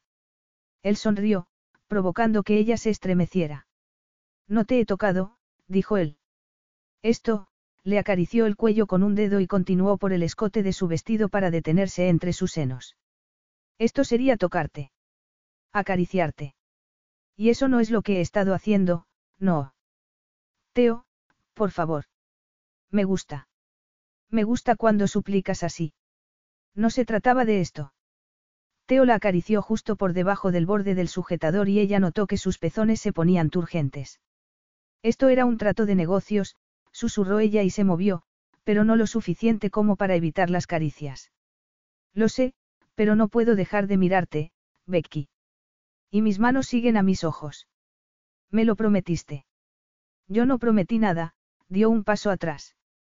Si no quieres que te toque, me controlaré, pero Becky, si me miras de ese modo y te humedeces los labios como si desearas acariciarme con la lengua, no puedes esperar que no te acaricie. No lo hago de manera intencionada.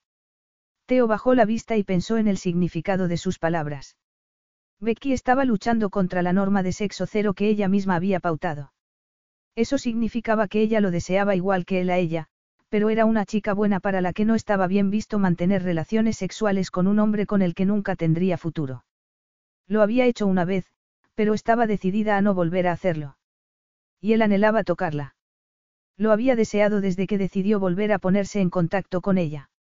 Y eso que su voz interior le pedía que tuviera cuidado de no dañar su orgullo, nunca en su vida había perseguido a una mujer y no había motivos para empezar. Sin embargo, había pasado la tarde entera enfrentándose a una libido descontrolada. Pero lo haces de todos modos, contestó él. Levantó las manos como muestra de rendición antes de meterlas en los bolsillos. Y mientras lo sigas haciendo no esperes que yo colabore. Capítulo 8. Diez días después de llegar a Italia, Becky despertó con dolor de cabeza y sensación de tener fiebre. Por primera vez en su vida pensó que se alegraba de tener un resfriado. O una gripe. O cualquier virus que le diera la excusa de meterse en la cama durante 24 horas. Los días anteriores habían sido una tortura. Teo había puesto las cartas sobre la mesa. No pensaba colaborar. Ella había puesto las normas y él le había dicho tranquilamente que las iba a ignorar.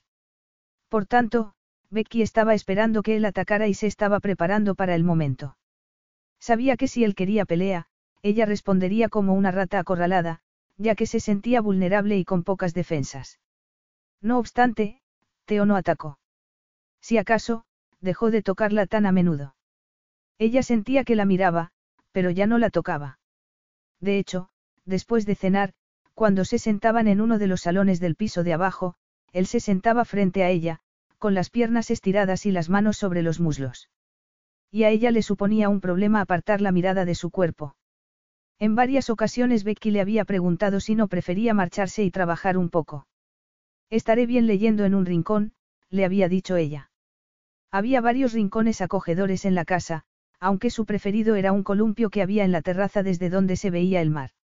No te preocupes por mí, le había contestado él.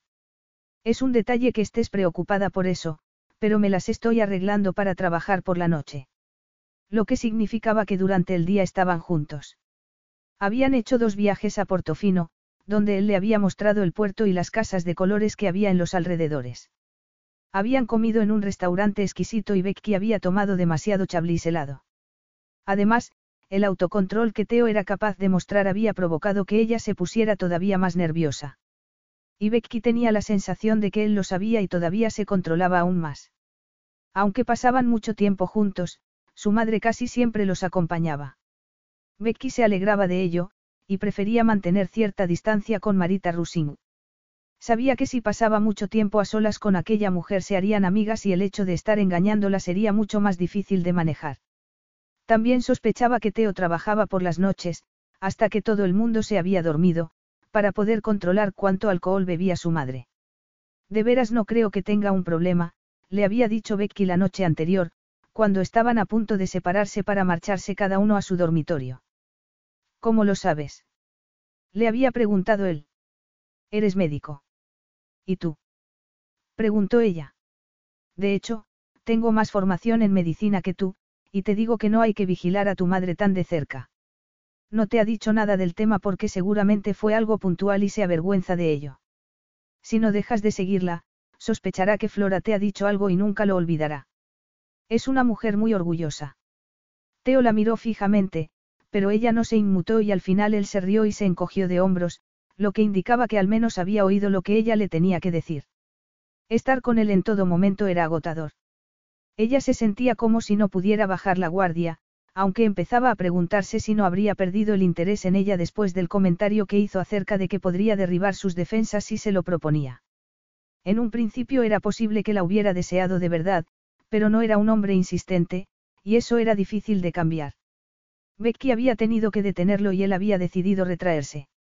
Y lo peor de todo, era que a ella le molestaba que lo hubiera hecho.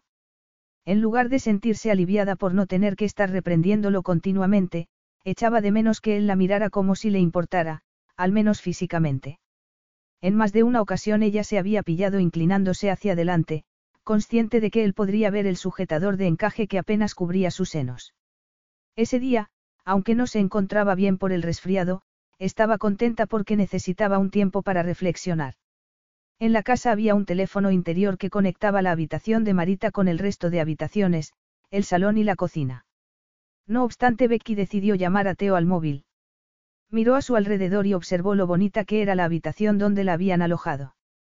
Marita Rusing no podía subir las escaleras, y no había motivo para que lo hiciera. Cada día iba una asistenta a limpiar la casa y a preparar la comida. Era una chica joven que apenas hablaba inglés y que se quedó muy sorprendida cuando Becky trató de ayudarla a limpiar su habitación. Al principio, Becky se había preguntado si la chica le contaría a Marita que la pareja dormía en habitaciones separadas, pero después se percató de que no lo haría. ¿Y qué habría sucedido si hubiesen compartido habitación para que Marita pensara que eran una pareja de verdad?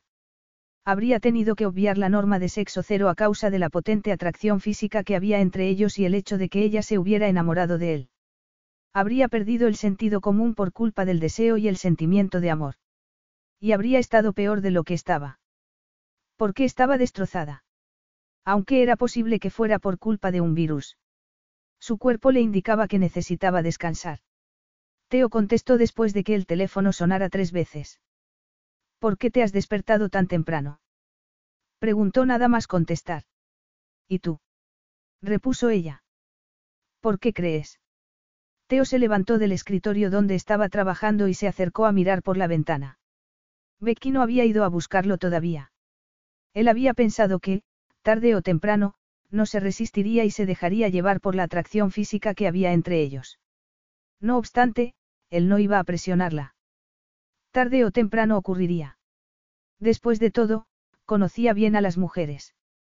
También conocía el poder que tenía el sexo de calidad. Era un buen adversario para las dudas o el recelo. Becky y él habían compartido una buena relación sexual. De las mejores.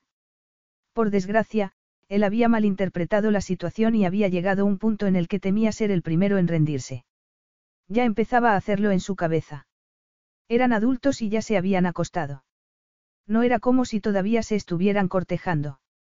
Además, su madre estaba viviendo su sueño y disfrutaba viendo a su hijo con una mujer a la que ella le había dado su aprobación.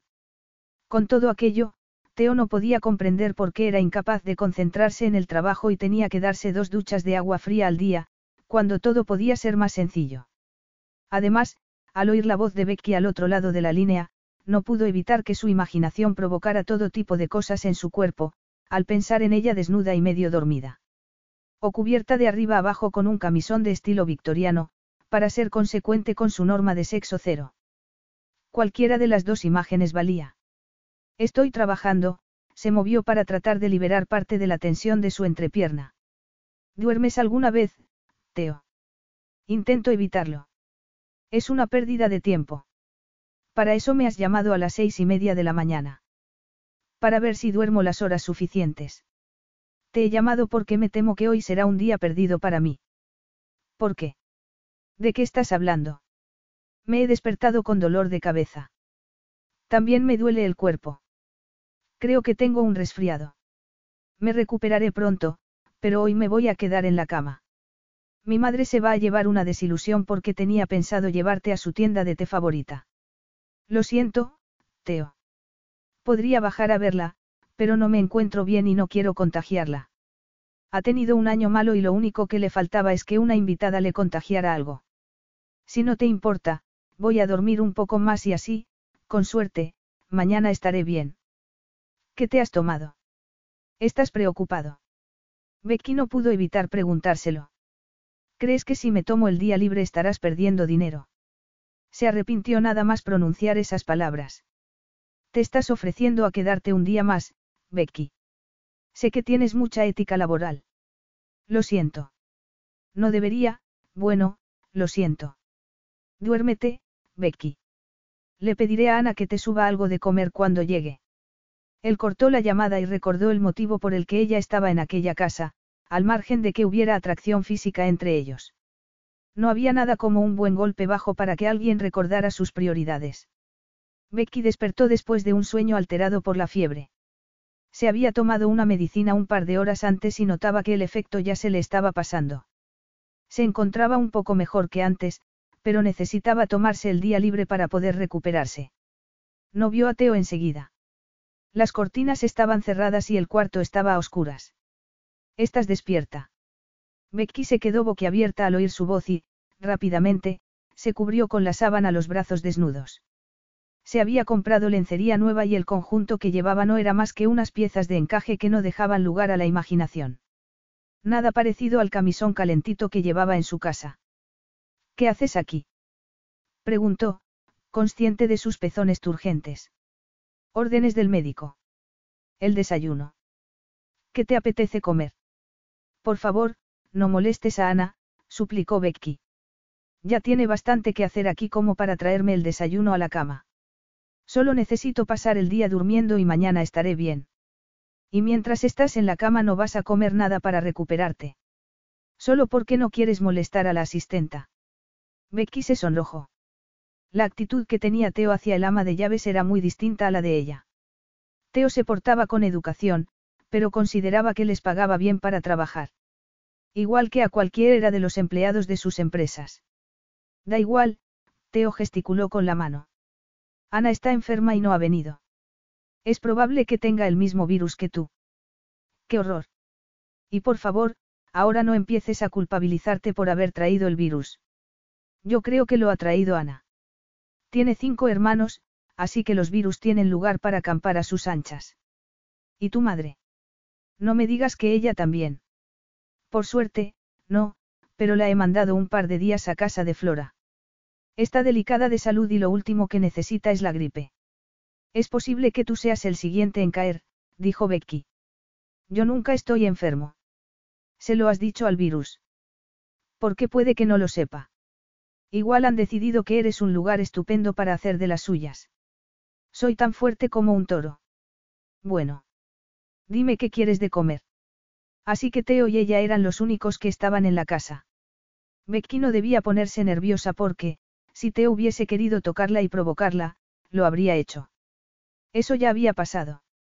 Su declaración de intenciones estaba vacía. Y encima el pobre hombre se sentía obligado a cuidar de ella cuando, probablemente, prefería estar trabajando ya que no tenía que vigilar a su madre y atender a su supuesta novia. Supongo que algo de comer me sentaría bien. He dormido muy mal esta noche. Teo arqueó las cejas. El edredón se había movido una pizca y, si no se equivocaba, parecía que ella no llevaba un camisón victoriano, tal y como había imaginado. De hecho, los tirantes finos que veía sugerían una prenda completamente distinta. ¿Y qué te apetece? Preguntó aclarándose la garganta y observando cómo se sonrojaba Becky. Quizá un nuevo pasado por agua, murmuró ella. Y una tostada. Quizá un poco de jamón a la plancha, pero hecho con mantequilla. La proteína es importante para mi recuperación, supongo. ¿Y si hay zumo? Eso estaría bien. He visto que Ana hace zumo con un exprimidor eléctrico, y un poco de té, también. Has cambiado completamente de opinión, pasando de no tener hambre y no querer molestar a nadie a, Teo se quejó con un tono que indicaba que sabía muy bien a qué se debía ese cambio. Becky sonrió como disculpándose.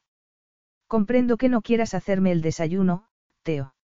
Supongo que es el tipo de cosa que nunca has hecho para una mujer. De hecho, creo que ninguna mujer habrá sido lo bastante valiente como para ponerse enferma estando tú alrededor. Es probable que supieran que no ibas a prestarles atención. Eso demuestra lo especial que eres, ¿no? Porque aquí estoy yo, ofreciéndome a ser tu esclavo mientras tú estás en la cama. Becky se sonrojó. Sabía por qué Teo estaba allí. Su madre le habría dicho que cuidara de ella. Marita era así. Había tenido un corto, pero idílico, matrimonio con un hombre del que estaba locamente enamorada. Su concepto de amor romántico estaba idealizado, porque eso es lo que ella había tenido y, en el fondo de su corazón, confiaba en que su hijo fuera capaz de enamorarse y de encontrar la felicidad que ella había encontrado con su compañero del alma. Becky había comprendido por qué Teo le había dicho que su madre mejoraría cuando le presentara a una mujer adecuada. Y Flora, dos días antes, había confirmado que el estado anímico de Marita había mejorado desde que Teo había ido a visitarla con Becky a su lado.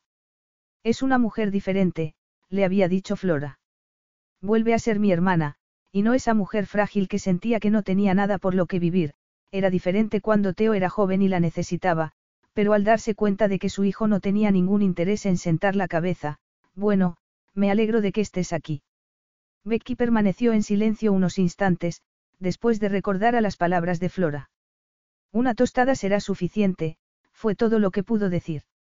No se me ocurriría privarte del alimento necesario para superar el resfriado, Teo sonrió. ¿Algo más que añadir? ¿O debería marcharme mientras sea posible? Becky sonrió cuando él salió de la habitación. Le encantaba su sentido del humor. Y recordar a diario cuál era la realidad de aquella situación y la realidad de lo que él sentía por ella, era todo un reto. Recostada sobre las almohadas se preguntaba si no debería ponerse ropa más adecuada. De pronto, se percató de que en la ropa que se había comprado para pasar dos semanas en Italia no había nada que fuera más recatado. Incluso los pantalones cortos le llegaban por la rodilla. Teo regresó casi 20 minutos más tarde con una bandeja. Abrió la puerta del dormitorio con el hombro y se sorprendió al ver que todavía estaba en la cama y con el edredón atrapado bajo los brazos. El desayuno, acercó una silla a la cama, dejó la bandeja sobre el regazo de Becky y se sentó junto a ella. No hace falta que te quedes, Becky miró la bandeja y se sorprendió al ver cómo el huevo pasado por agua y el jamón se habían convertido en algo no identificable. El huevo pasado por agua, señaló Teo, no me ha salido como quería. Me temo que he tenido que ser un poco creativo. ¿Cómo podría mantener el edredón en su sitio mientras comía? Lo intentó, pero se le fue cayendo poco a poco. Desde donde estaba, Teo se sentía como un guayero observando la piel suave de sus hombros. Había algo hipnótico en el movimiento de sus hombros y, para no entrar en trance, decidió darle conversación. Becky sentía la mirada de sus ojos grises sobre ella. Aunque no lo estaba mirando, ni siquiera de reojo. Cuando terminó el desayuno y dejó los cubiertos, se sentía como si estuviera al borde de un precipicio. Se percató de que el edredón se había movido y de que el top de encaje permitía que se le viera la tez pálida de su cuerpo. Aquello era jugar con fuego, y no estaba segura de por qué lo estaba haciendo. Había pasado mucho tiempo manteniéndose fuerte. Había asumido que él había perdido el interés que sentía por ella.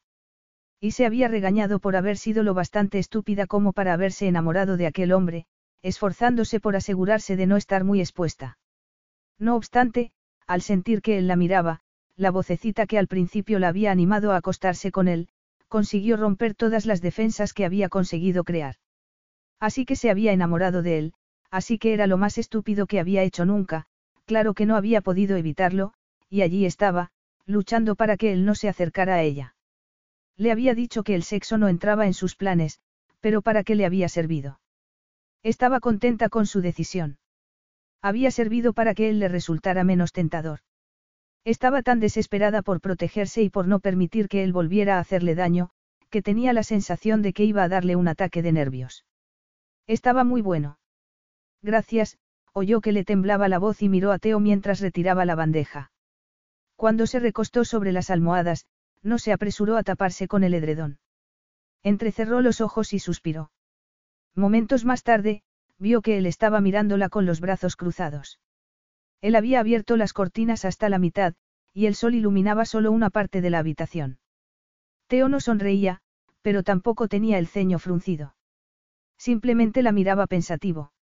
Ella se estremeció al darse cuenta de en qué estaba pensando. Ella lo había echado de menos. No estarás tratando de engañarme, ¿verdad? Le preguntó Teo. No sé a qué te refieres. Oh, Becky. ¿No será que eres una pobrecita que se siente demasiado mal como para pensar con claridad? Me siento mejor ahora, después de comer algo. Y eso justifica que de repente te hayas relajado. Becky no dijo nada. Sus miradas se encontraron y ninguno la desvió. Ella notó que se le aceleraba el corazón y los pezones se le ponían turgentes. Para Teo, era como si todo se moviera a cámara lenta. Su miembro estaba duro como el acero y pronto se notaría a través de la tela de sus pantalones. Baja la mirada, cariño, y te darás cuenta de lo excitado que estoy, pensó él. Ella bajó la mirada y se humedeció los labios con la lengua. Tenía el cabello extendido por la almohada, alborotado de manera provocativa. Nada de sexo, le recordó él.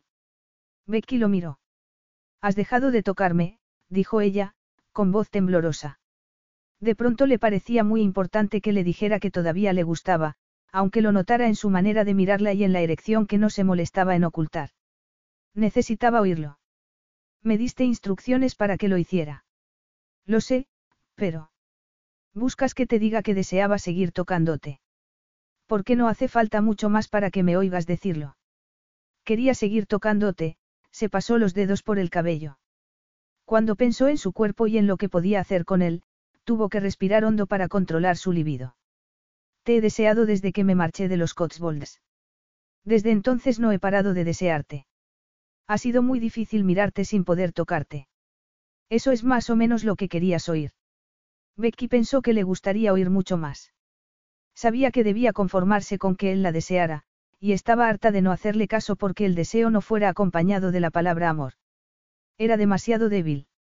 Le quedaban pocos días allí y era demasiado débil como para seguir tratando de ser fuerte. Y si Teo tenía capacidad de amar, no sería ella. En realidad no creía que él pudiera amar a nadie. Nunca me vio enamorada, le había dicho la madre de Teo una tarde cuando él estaba atendiendo una llamada de teléfono. Solo me vio cuando estaba triste y sola. Eso lo ha convertido en el hombre que es, asustado del amor. Hasta ahora que te ha conocido a ti. Becky había ignorado la parte de que Teo había tenido miedo del amor hasta que la encontró a ella, pero había analizado una y otra vez el resto de lo que Marita había dicho. Su pasado había provocado que fuera el hombre que era en relación al amor. Nunca confiaría en algo que tenía poder para destruir. En su opinión, su madre había quedado destrozada por el amor. Lo único que él podía ofrecerle eran sus caricias. Más o menos, convino Becky con un suspiro. Retiró el edredón y dejó al descubierto el conjunto de encaje que llevaba. Sus pezones rosados se veían entre el encaje, igual que la sombra de vello oscuro de su entrepierna. Ella apoyó la mano sobre su pubis, deseando apretar las piernas para calmar el ardor que sentía. Teo tenía los ojos oscuros por el deseo. Becky, Teo apenas reconocía su voz. Hay algo que debería saber, tenía que contarle la verdad. Decirle que las coincidencias no existían y que era lo que pasaba con su casa en realidad. Lo que parecía una buena idea, había sido un gran error. No digas nada, lo interrumpió Becky antes de que él le hiciera otra de esas advertencias inútiles para lo que estaban a punto de hacer no quería oírla. Nos quedan pocos días y, después, cada uno seguirá con su vida. No volveremos a vernos, así que no hay que dar ninguna explicación. Podemos, disfrutar de este momento y mañana será otro día. Capítulo 9. Se lo contaría. Por supuesto que lo haría. En lugar de comprarle la casa de manera anónima, al cabo de tres meses, le diría quién era. Además pagaría más de lo debido por la casa que pensaba comprar a precio de saldo, como forma de hacer justicia con la gente que se la compró a su madre por muy poco dinero. Tres meses después, todo lo que tenían sería agua pasada. Y era posible que se rieran mientras firmaban el contrato porque, ella habría salido ganadora. Becky tendría un trabajo nuevo en un lugar nuevo, y alquilaría un apartamento nuevo. Además, la casa ya se habría reformado, así que el tiempo que pasara allí todavía, sería cómodo. Sin cubos para recoger el agua de las goteras. Ella no estaba interesada en oír historias acerca de por qué había aparecido en su casa. Y él no estaba interesado en estropear el momento contándoselo. Ella estaba excitada. Él estaba excitado. Hablar era algo que llevaba mucho tiempo cuando había muchas cosas que ambos querían hacer. Becky vio que Teo dudaba un instante y contuvo la respiración. Sabía que si él decidía echarse atrás, si pensaba que no estaba preparado para meterse al agua, a pesar de que ella le había asegurado que los pocos días que les quedaban saciarían su deseo antes de separarse para siempre, ella se retiraría del juego. Quizá perdería el orgullo, pero se retiraría sin arrepentimiento porque no estaba preparada para darle la espalda a lo que podía ser suyo durante unos días más. Estaba harta de ser una mártir. Y no sabía por qué había planteado la norma de sexo cero cuando él le hizo su propuesta. No te encuentras bien, dijo Teo. ¿Por qué estás siendo tan considerado? Bromeó Becky, sin saber qué respuesta iba a obtener. Porque soy un caballero, contestó él con una sonrisa. A lo mejor no quiero que ahora seas un caballero, murmuró Becky, echándose a un lado para dejarle sitio en la cama doble. ¿Estás seguro de que no te asusta meterte en la cama conmigo y pillarte el virus? Sé que dijiste que los virus nunca te atacan, pero... Eres una bruja, masculló Teo. Se acercó a las ventanas y cerró la cortina, dejando a oscuras la habitación.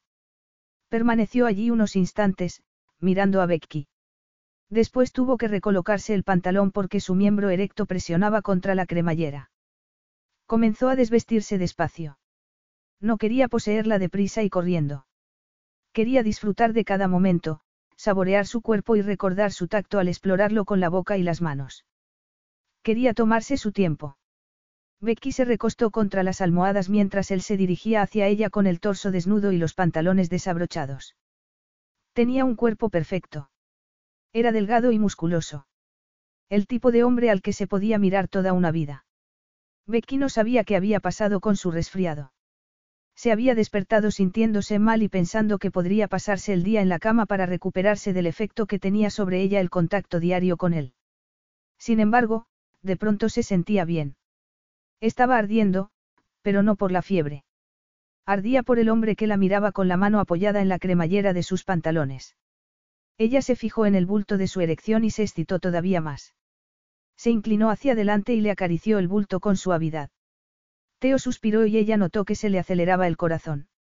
Becky se incorporó mientras él permanecía de pie junto a la cama. Se le había caído el edredón. Teo se fijó en sus hombros, en su cabello alborotado, y en las partes del cuerpo que dejaba al descubierto su picardías color carne. Él se fijó en el escote y apretó los dientes y los puños para evitar empujarla contra las almohadas y poseerla. Entretanto, ella le había abierto la cremallera de los pantalones y se los estaba bajando. Becky. Me gusta cuando pierdes el control, dijo ella, con la voz entrecortada. Teo se había quitado los pantalones y ella sabía que se estaba conteniendo para no empujarla hacia atrás y hacer lo que deseaba, tomando el control de la situación. De ninguna manera. Ella le bajó los pantalones y le rodeó el miembro con los dedos. Al momento, comenzó a acariciárselo con la lengua hasta que él no pudo contener sus gemidos. Teo metió los dedos entre el cabello de Becky para que no dejara de hacer lo que estaba haciendo, pero al mismo tiempo quería retirarla para que se detuviera antes de llevarlo a un punto sin retorno. Becky rodeó su miembro con la boca y succionó con cuidado. Después, más fuerte. Y así una y otra vez, creando un ritmo que provocó que él se excitara todavía más y le dijera lo mucho que le gustaba. Antes de conocerlo, nunca se había imaginado que podía llegar a tener una relación tan íntima con un hombre. Nunca había imaginado que podría escuchar cosas como las que él le había dicho mientras hacían el amor, explicándole qué quería que le hiciera, y cómo, contándole lo que él deseaba hacerle mientras ella ardía de deseo. Basta, le ordenó, pero era demasiado tarde. Era lo último que deseaba. Quería que ella fuera más despacio, pero demostraba el efecto que Becky tenía sobre él. Teo no fue capaz de controlarse y blasfemó en voz baja mientras llegaba al orgasmo. Una lástima para ti, comentó él, sentándose en la cama y abrazándola. Quería ir despacio, le retiró el cabello y le mordisqueó el lóbulo de la oreja. Becky se estremeció y deslizó un muslo sobre la pierna de Teo, para aliviar la tensión de su entrepierna. Chica mala. Sabes que tendrás que pagármelas por haberme hecho perder el control de esa manera, no. Él echaba de menos aquello, y mucho más de lo que habría imaginado. Tenerla a su lado en la cama lo hacía sentir muy cómodo, como si estuviera sucediendo lo inevitable, como si estuviera hecho para estar allí, haciendo aquello. Terminando un asunto pendiente, pensó, ignorando una sensación incómoda. Teo le acarició el muslo con la mano. Tenía la piel caliente y él se preguntaba si estaría dispuesta a hacer lo que quería hacer. Supongo que te has tomado algo para el resfriado. ¿Desde cuándo eres como una mamá gallina? Becky se rió y se inclinó para besarlo. Tenía los labios firmes y ella se sorprendió de cómo su cuerpo recordaba el de Teo. Durante un instante, Teo se quedó quieto. Después, metió los dedos bajo el encaje de su top y le acarició los pezones. La tumbó sobre la cama y se colocó para poder explorar su cuerpo con detenimiento. Comenzó por la boca. Ella lo había llevado al clímax, pero Teo empezaba a notar otra erección, y esa vez estaba dispuesto a llevarla a ella también. La besó despacio en los labios y le retiró el cabello del rostro para besarle el cuello y los hombros. Ella arqueó el cuerpo y se estremeció. Empezó a respirar con fuerza y a gemir de vez en cuando. Estaba desesperada por quitarse la ropa, pero él no se lo permitía. Teo comenzó a acariciarle con la lengua por encima de la tela, succionando su pezón a través de un hueco del encaje. Vas a romper mi top nuevo, se quejó ella entre risas, mientras él encontraba otro agujero por el que sacar el otro pezón. No deberías habértelo comprado, contestó él, mirándola a los ojos. Deberías haberte quedado con las camisetas de algodón, y así no te importaría que rompiera la tela para llegar hasta tu maravilloso cuerpo. Solo obedecí las órdenes de reemplazar mi vestuario. ¿Desde cuándo obedeces órdenes? Preguntó Teo. Eres la amante más desobediente que he tenido nunca. No soy tu amante. ¿Prefieres querida? Preferiría que dejaras de hablar. Habría preferido que la llamara esposa, pero se tendría que conformar con amante, igual que debía conformarse con el poco tiempo que tenía por delante para disfrutar de él. Encantado de hacerte caso, Teo se tomó su tiempo dándole placer. Le mordisqueó los pezones a través del encaje, disfrutando de su piel suave. Por un lado, prefería no quitarle la ropa para no liberar sus senos del encaje, pero, por otro, deseaba sujetárselos con las manos. Empezó a acariciárselos y ella comenzó a moverse, mirándolo con ojos de deseo. Así era como a él le gustaba. Le sorprendía pensar que él se había imaginado aquello desde el primer momento en que había salido de casa de Becky, después de haberse quedado atrapado por la nieve. Él no solo había pensado en ella. También había recordado todas las imágenes de lo que había compartido con ella, proyectándolas en otro momento y otro lugar. Allí donde harían lo que estaban haciendo en esos momentos. El amor. Él la besó en los costados y después en el vientre. Su piel era suave como la seda. Se detuvo sobre su ombligo, lo exploró con la lengua y oyó que ella le decía que lo necesitaba, que estaba loca por él. Becky ya había separado las piernas y él percibía el olor de su feminidad. Ella respiraba deprisa, jadeando. Él colocó la mano sobre su entrepierna y notó la humedad de su cuerpo a través de la tela de encaje del pantalón corto. Metió los dedos bajo la tela y le acarició el centro de su feminidad. Teo echó a un lado la tela del pantalón. Pensaba quitarle la prenda enseguida, pero quería disfrutar de ver cómo respondía a sus caricias. Ella respiraba cada vez más rápido, medio gimiendo, medio jadeando. Era la viva imagen de una mujer a merced de sus respuestas físicas y él se sentía satisfecho de ser quien se las provocaba. Quizá ella lo considerara un hombre inadecuado, pero no podía negar que la excitaba. Y era probable que fuera por eso por lo que su madre no había cuestionado su relación. Marita Rusing no había dudado ni un momento que tenían una relación seria. De que eran una pareja de verdad. No tienes ni idea de lo mucho que me excitas, dijo él. Puedes intentar decírmelo. Necesito que me convenzas de ello después de haber pasado tanto tiempo ignorándome. Teo le quitó los pantalones y ella se incorporó para quitarse la parte de arriba. Después, volvió a recostarse sobre las almohadas. Teo la miró unos instantes, fijándose en sus senos redondeados, en su cabello largo y en su expresión sincera. Se colocó a horcajadas sobre ella y recordó que debía ir despacio, aunque deseara hacerlo de otra manera. Inclinó la cabeza y comenzó a acariciarle la entrepierna con la lengua, saboreando su feminidad. Hizo un gran esfuerzo para controlar su erección, porque no podía permitirse perder el control otra vez. Con una, ya había tenido suficiente. Becky apenas podía respirar. Era maravilloso tenerlo allí, con la cabeza entre sus piernas y las manos bajo el trasero, sujetándola contra su boca para que no perdiera ni una pizca de placer. Ella le rodeó la espalda con las piernas y apoyó las manos en la cama. Podía sentir que el orgasmo se formaba en su interior y se alejó de su boca jadeando. No quería llegar al clímax. Necesitaba sentir a Teo en su interior. Teo se incorporó y la besó en la boca. No tienes ni idea del tiempo que llevo deseando hacer esto, le confesó.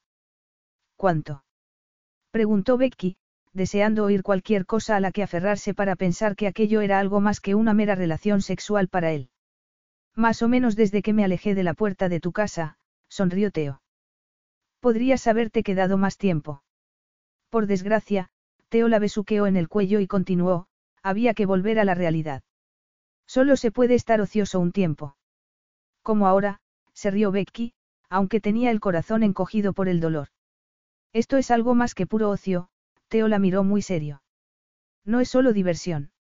Hay algo más en la ecuación. Básicamente es diversión. Quiero decir, estamos juntos en la cama y después nos separaremos y será. Teo se encogió de hombros.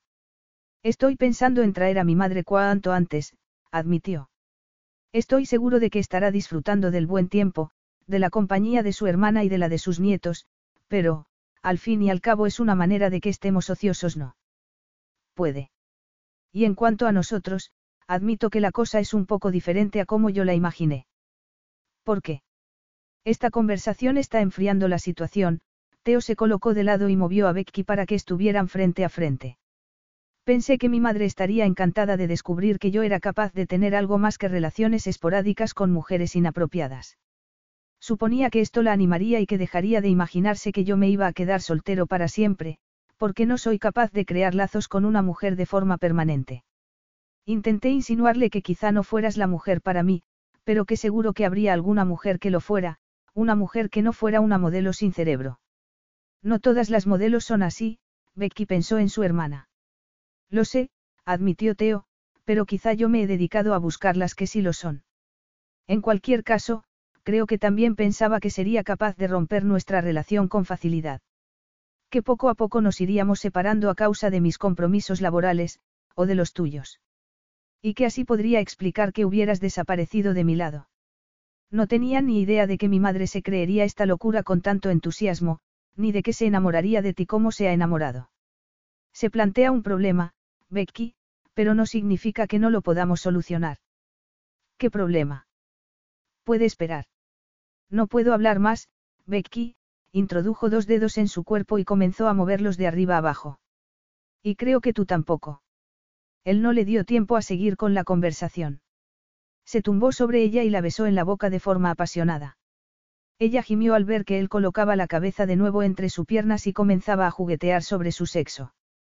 Arqueó la espalda y comenzó a mover las caderas contra su lengua. Estaba incendiada por dentro y se dedicó a juguetear con sus pezones para provocarse más placer. Estaba a punto de llegar al clímax.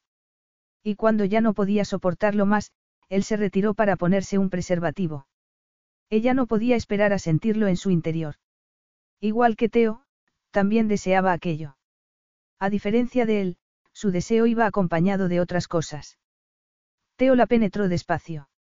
Era grande y cada vez que habían hecho el amor había procurado seguir un ritmo suave y la había penetrado con delicadeza. A ella le encantaba su manera de moverse. Sabía muy bien dónde acariciarla para darle el máximo placer. Era como si su cuerpo hubiese estado diseñado para responder ante él, de un modo que nunca respondería ante otro hombre. Y esa vez no fue diferente. Él la penetró con fuerza y ella dobló las rodillas para acogerlo en su interior. Después, se dejó llevar por el orgasmo hasta que la sensación fue tan intensa que el mundo pareció detenerse a su alrededor. Becky sabía que él la estaba acompañando. Notó la tensión de su cuerpo y oyó un gemido de satisfacción. Lo abrazó con los ojos cerrados y se estremeció al regresar del lugar donde él la había llevado. Teo permaneció quieto unos instantes, abrazándola. Aquella sensación de unidad, provocó que Becky sintiera ganas de llorar. No obstante, le susurró acariciándole el rostro hasta que él abrió los ojos y la miró. Me decías que hay un problema, Teo. No suele ser el hombre el que rompe el espejismo del coito al hablar. O quedándose dormido o levantándose para trabajar. Bromeó Teo, besándola en la punta de la nariz. Me pregunto cuál de las tres habrías elegido. Becky lo besó en la boca. Contigo, murmuró Teo, acariciándole un pezón y pensando en que podía introducirlo de nuevo en su boca y quedarse con él hasta que ambos estuvieran preparados para volver a hacer el amor. Y a juzgar por cómo se comportaba su miembro, no sería dentro de mucho. Contigo, podría repetir antes de elegir opción. Todavía no. Teo se tumbó sobre la espalda y se rió. De acuerdo. Este es el problema, suspiró. Creo que no va a ser fácil que desaparezcas de mi vida de la noche a la mañana, por mucho que yo ponga excusas para justificar tu desaparición. Mi madre tiene suficiente fuerza para pedir que te reúnas con ella y preguntarte por qué no estamos haciendo planes de boda. Yo te pedí 15 días, pero igual no es suficiente. Ha de serlo, Teo. Tengo que continuar con mi vida, se apartó de Teo y colocó la mano sobre su torso para que él no se acercara. Lo comprendo, mintió. Tampoco pensaba que por pasar unos días más con ella fuera a resultarle más fácil olvidarla. No voy a estar a tu disposición y solo porque necesites que aparezca de vez en cuando. ¿Y qué te parece si estás a mi disposición porque no puedo apartar mis manos de tu cuerpo y no quiero que desaparezcas de mi vida? Si no hubiera dicho eso.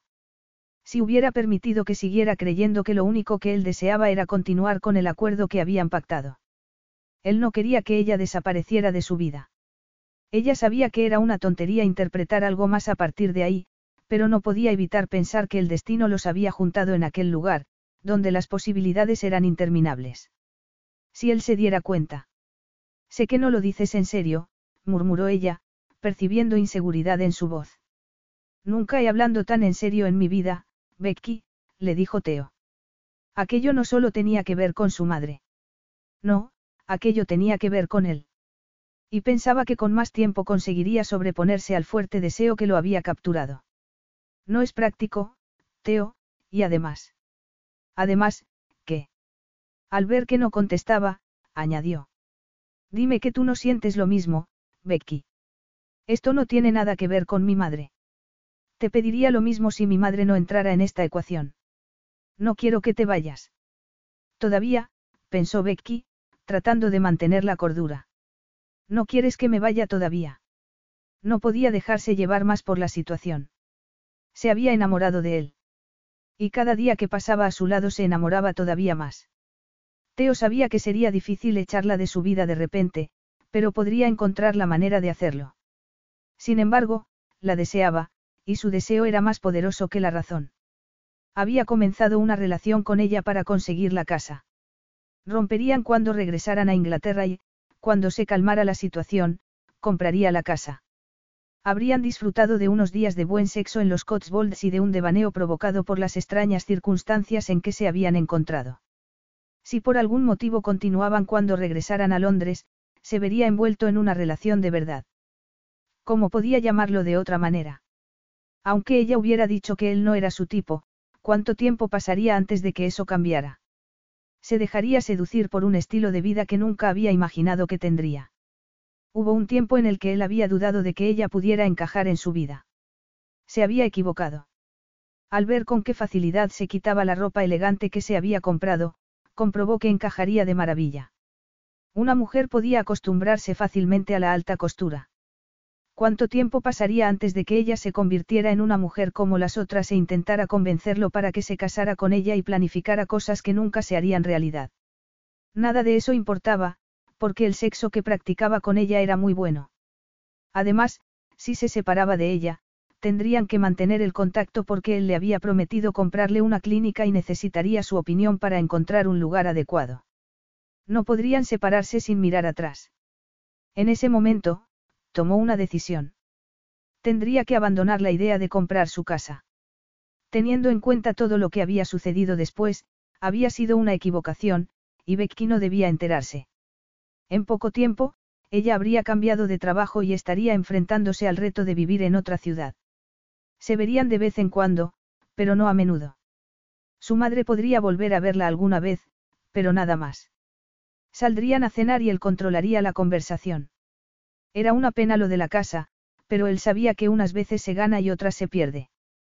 Teo metió la mano entre las piernas de Becky y la besó con delicadeza. Eso era lo que él conocía, el poder del sexo, y estaba dispuesto a forzar que ella lo admitiera.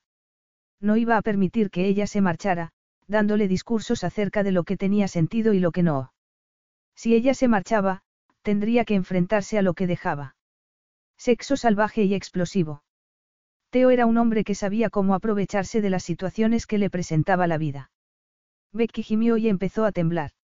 Él movió los dedos y la acarició hasta que ella deseó gritar y suplicarle que la poseyera.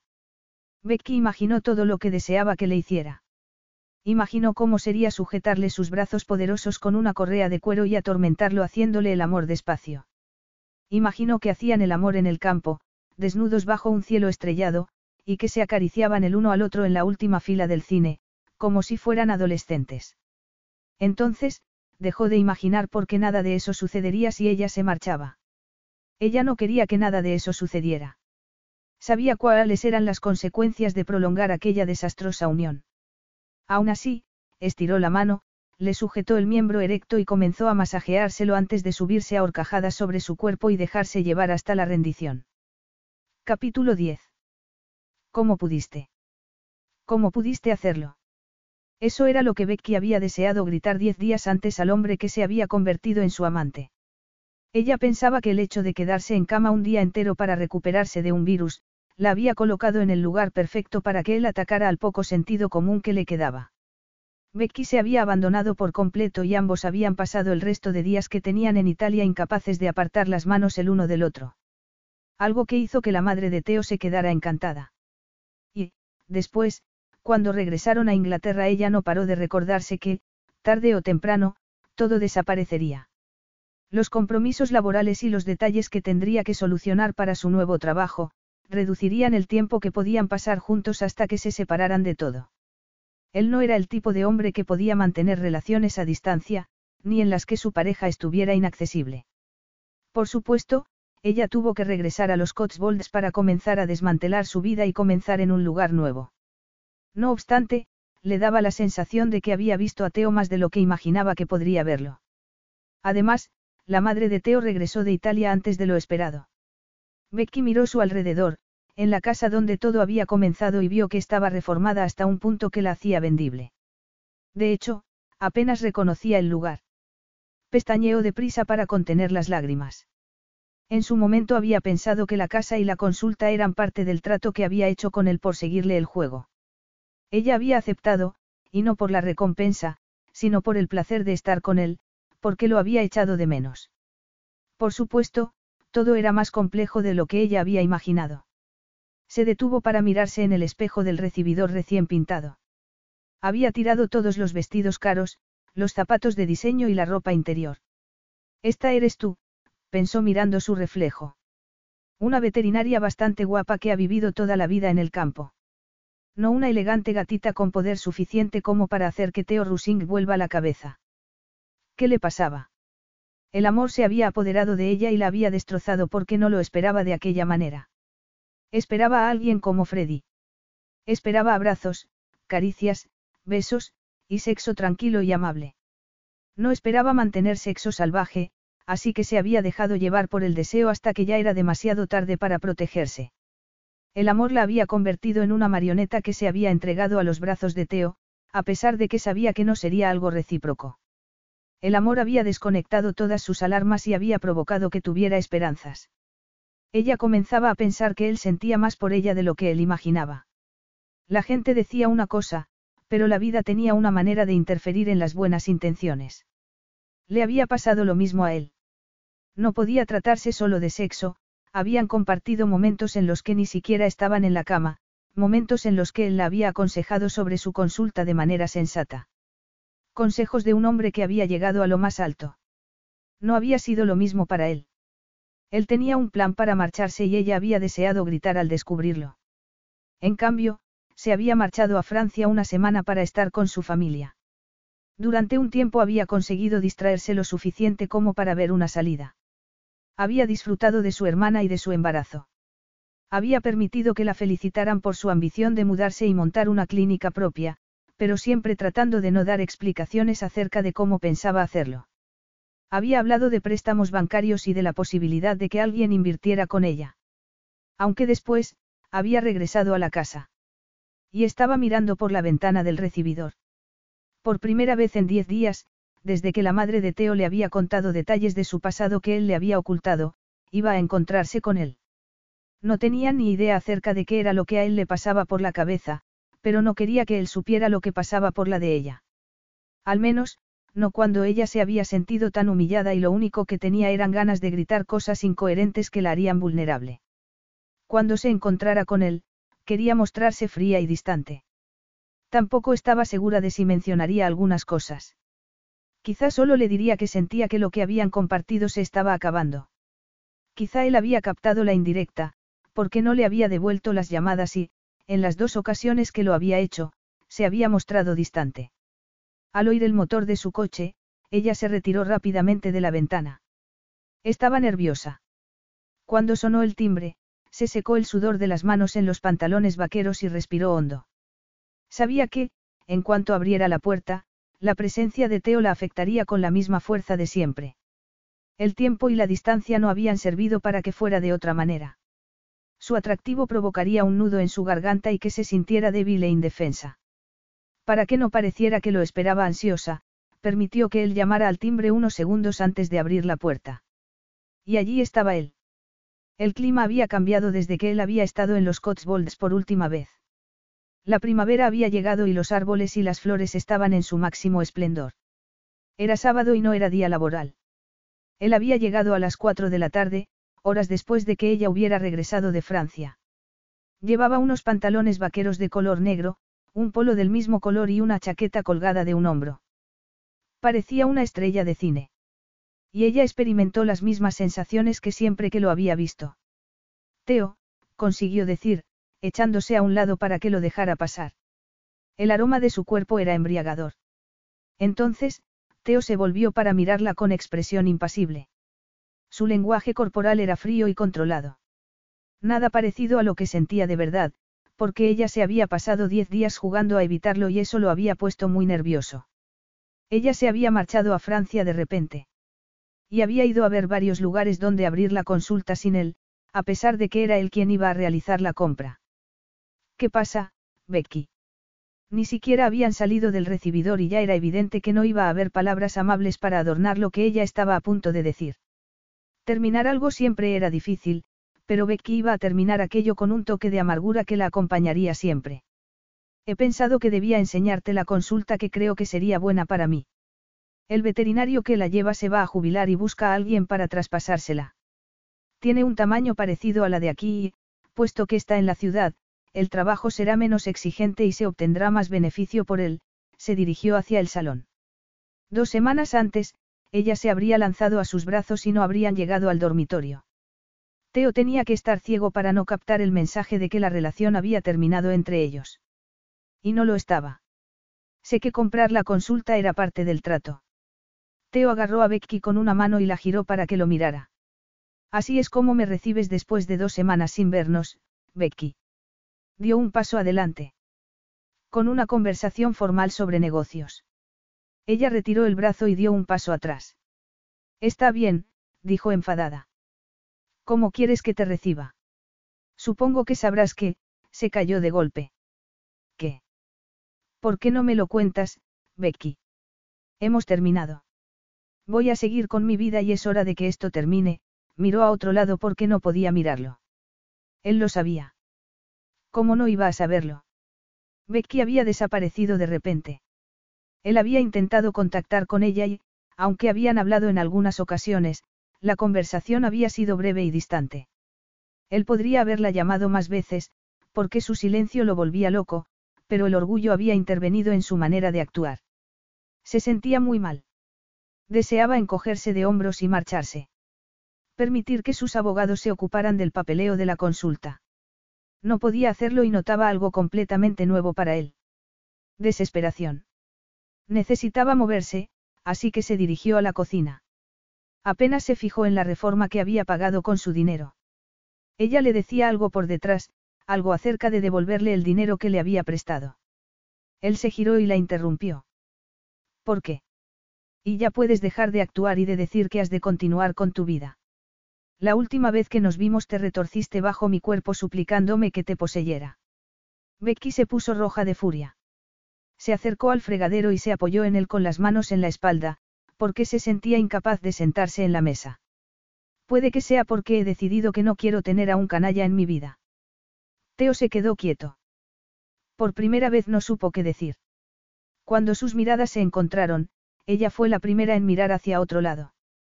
Él todavía tenía la capacidad de hacer que se sintiera temerosa porque ella sabía que era capaz de hacerle perder los nervios. Explícate, dijo él, consciente de que era lo que ella iba a decir.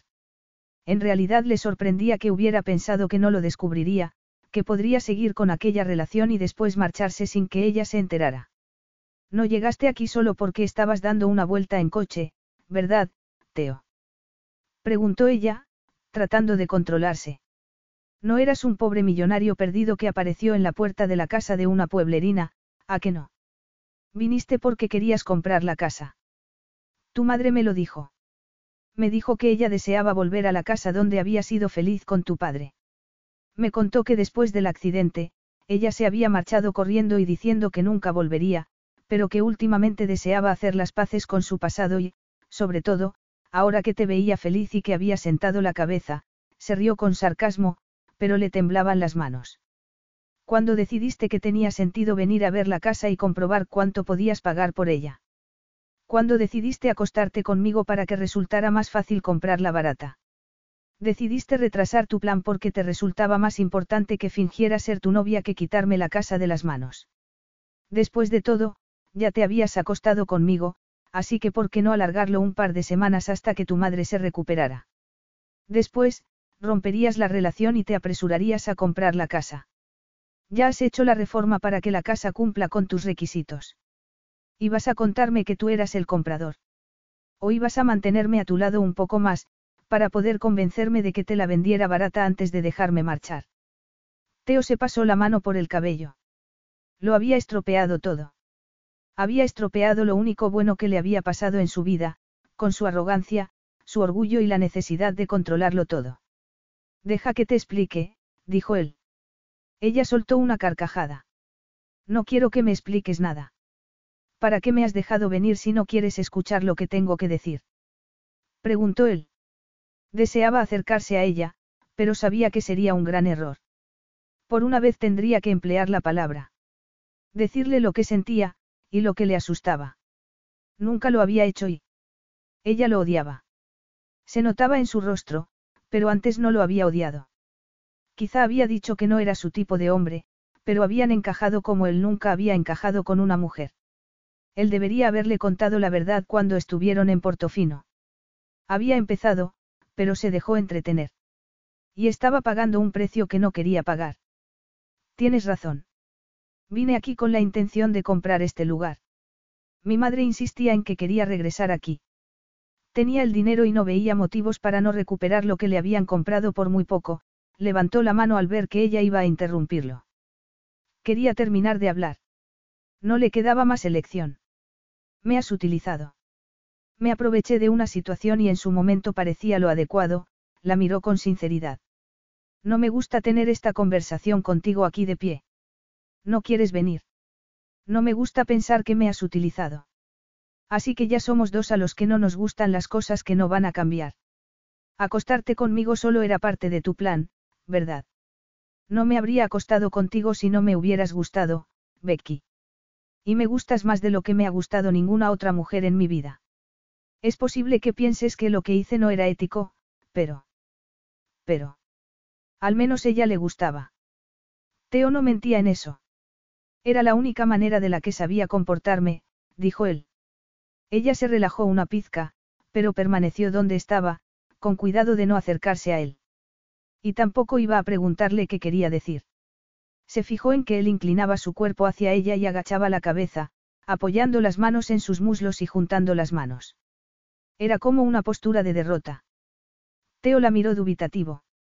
Tenía unos ojos preciosos y cuando la miraba así, como si estuviera buscando un camino entre la niebla, ella notaba que se revolvía algo en su interior. Siempre he sido un hombre duro, admitió él en voz baja. Ella dio un par de pasos hacia adelante y se sentó en el otro extremo de la mesa. Teo la miró y se preguntó si debía hacerse esperanzas. Tenía que serlo. La vida no fue fácil mientras crecía, pero creo que eso ya te lo he contado. Mientras no me contabas otras cosas, contestó Becky. Tienes razón, agachó la cabeza un instante y la miró de nuevo. Mi madre nunca estaba feliz. No es que no fuera una buena madre, era una madre estupenda, pero nunca se recuperó de la muerte de mi padre, esbozó una sonrisa. Al final sacó muy poco dinero por la casa. La vendió barata y cuando terminó de pagar la hipoteca, no le quedaba dinero para comprar nada más. Tuvo que trabajar mucho para asegurarse de que teníamos comida y calefacción para el invierno. Eso es lo que yo viví. Supongo que es lo que me hizo pensar que el amor y los sentimientos eran algo que debía evitar porque te hacía débil. Lo que importaba era la seguridad, y eso solo te lo ofrecía el dinero.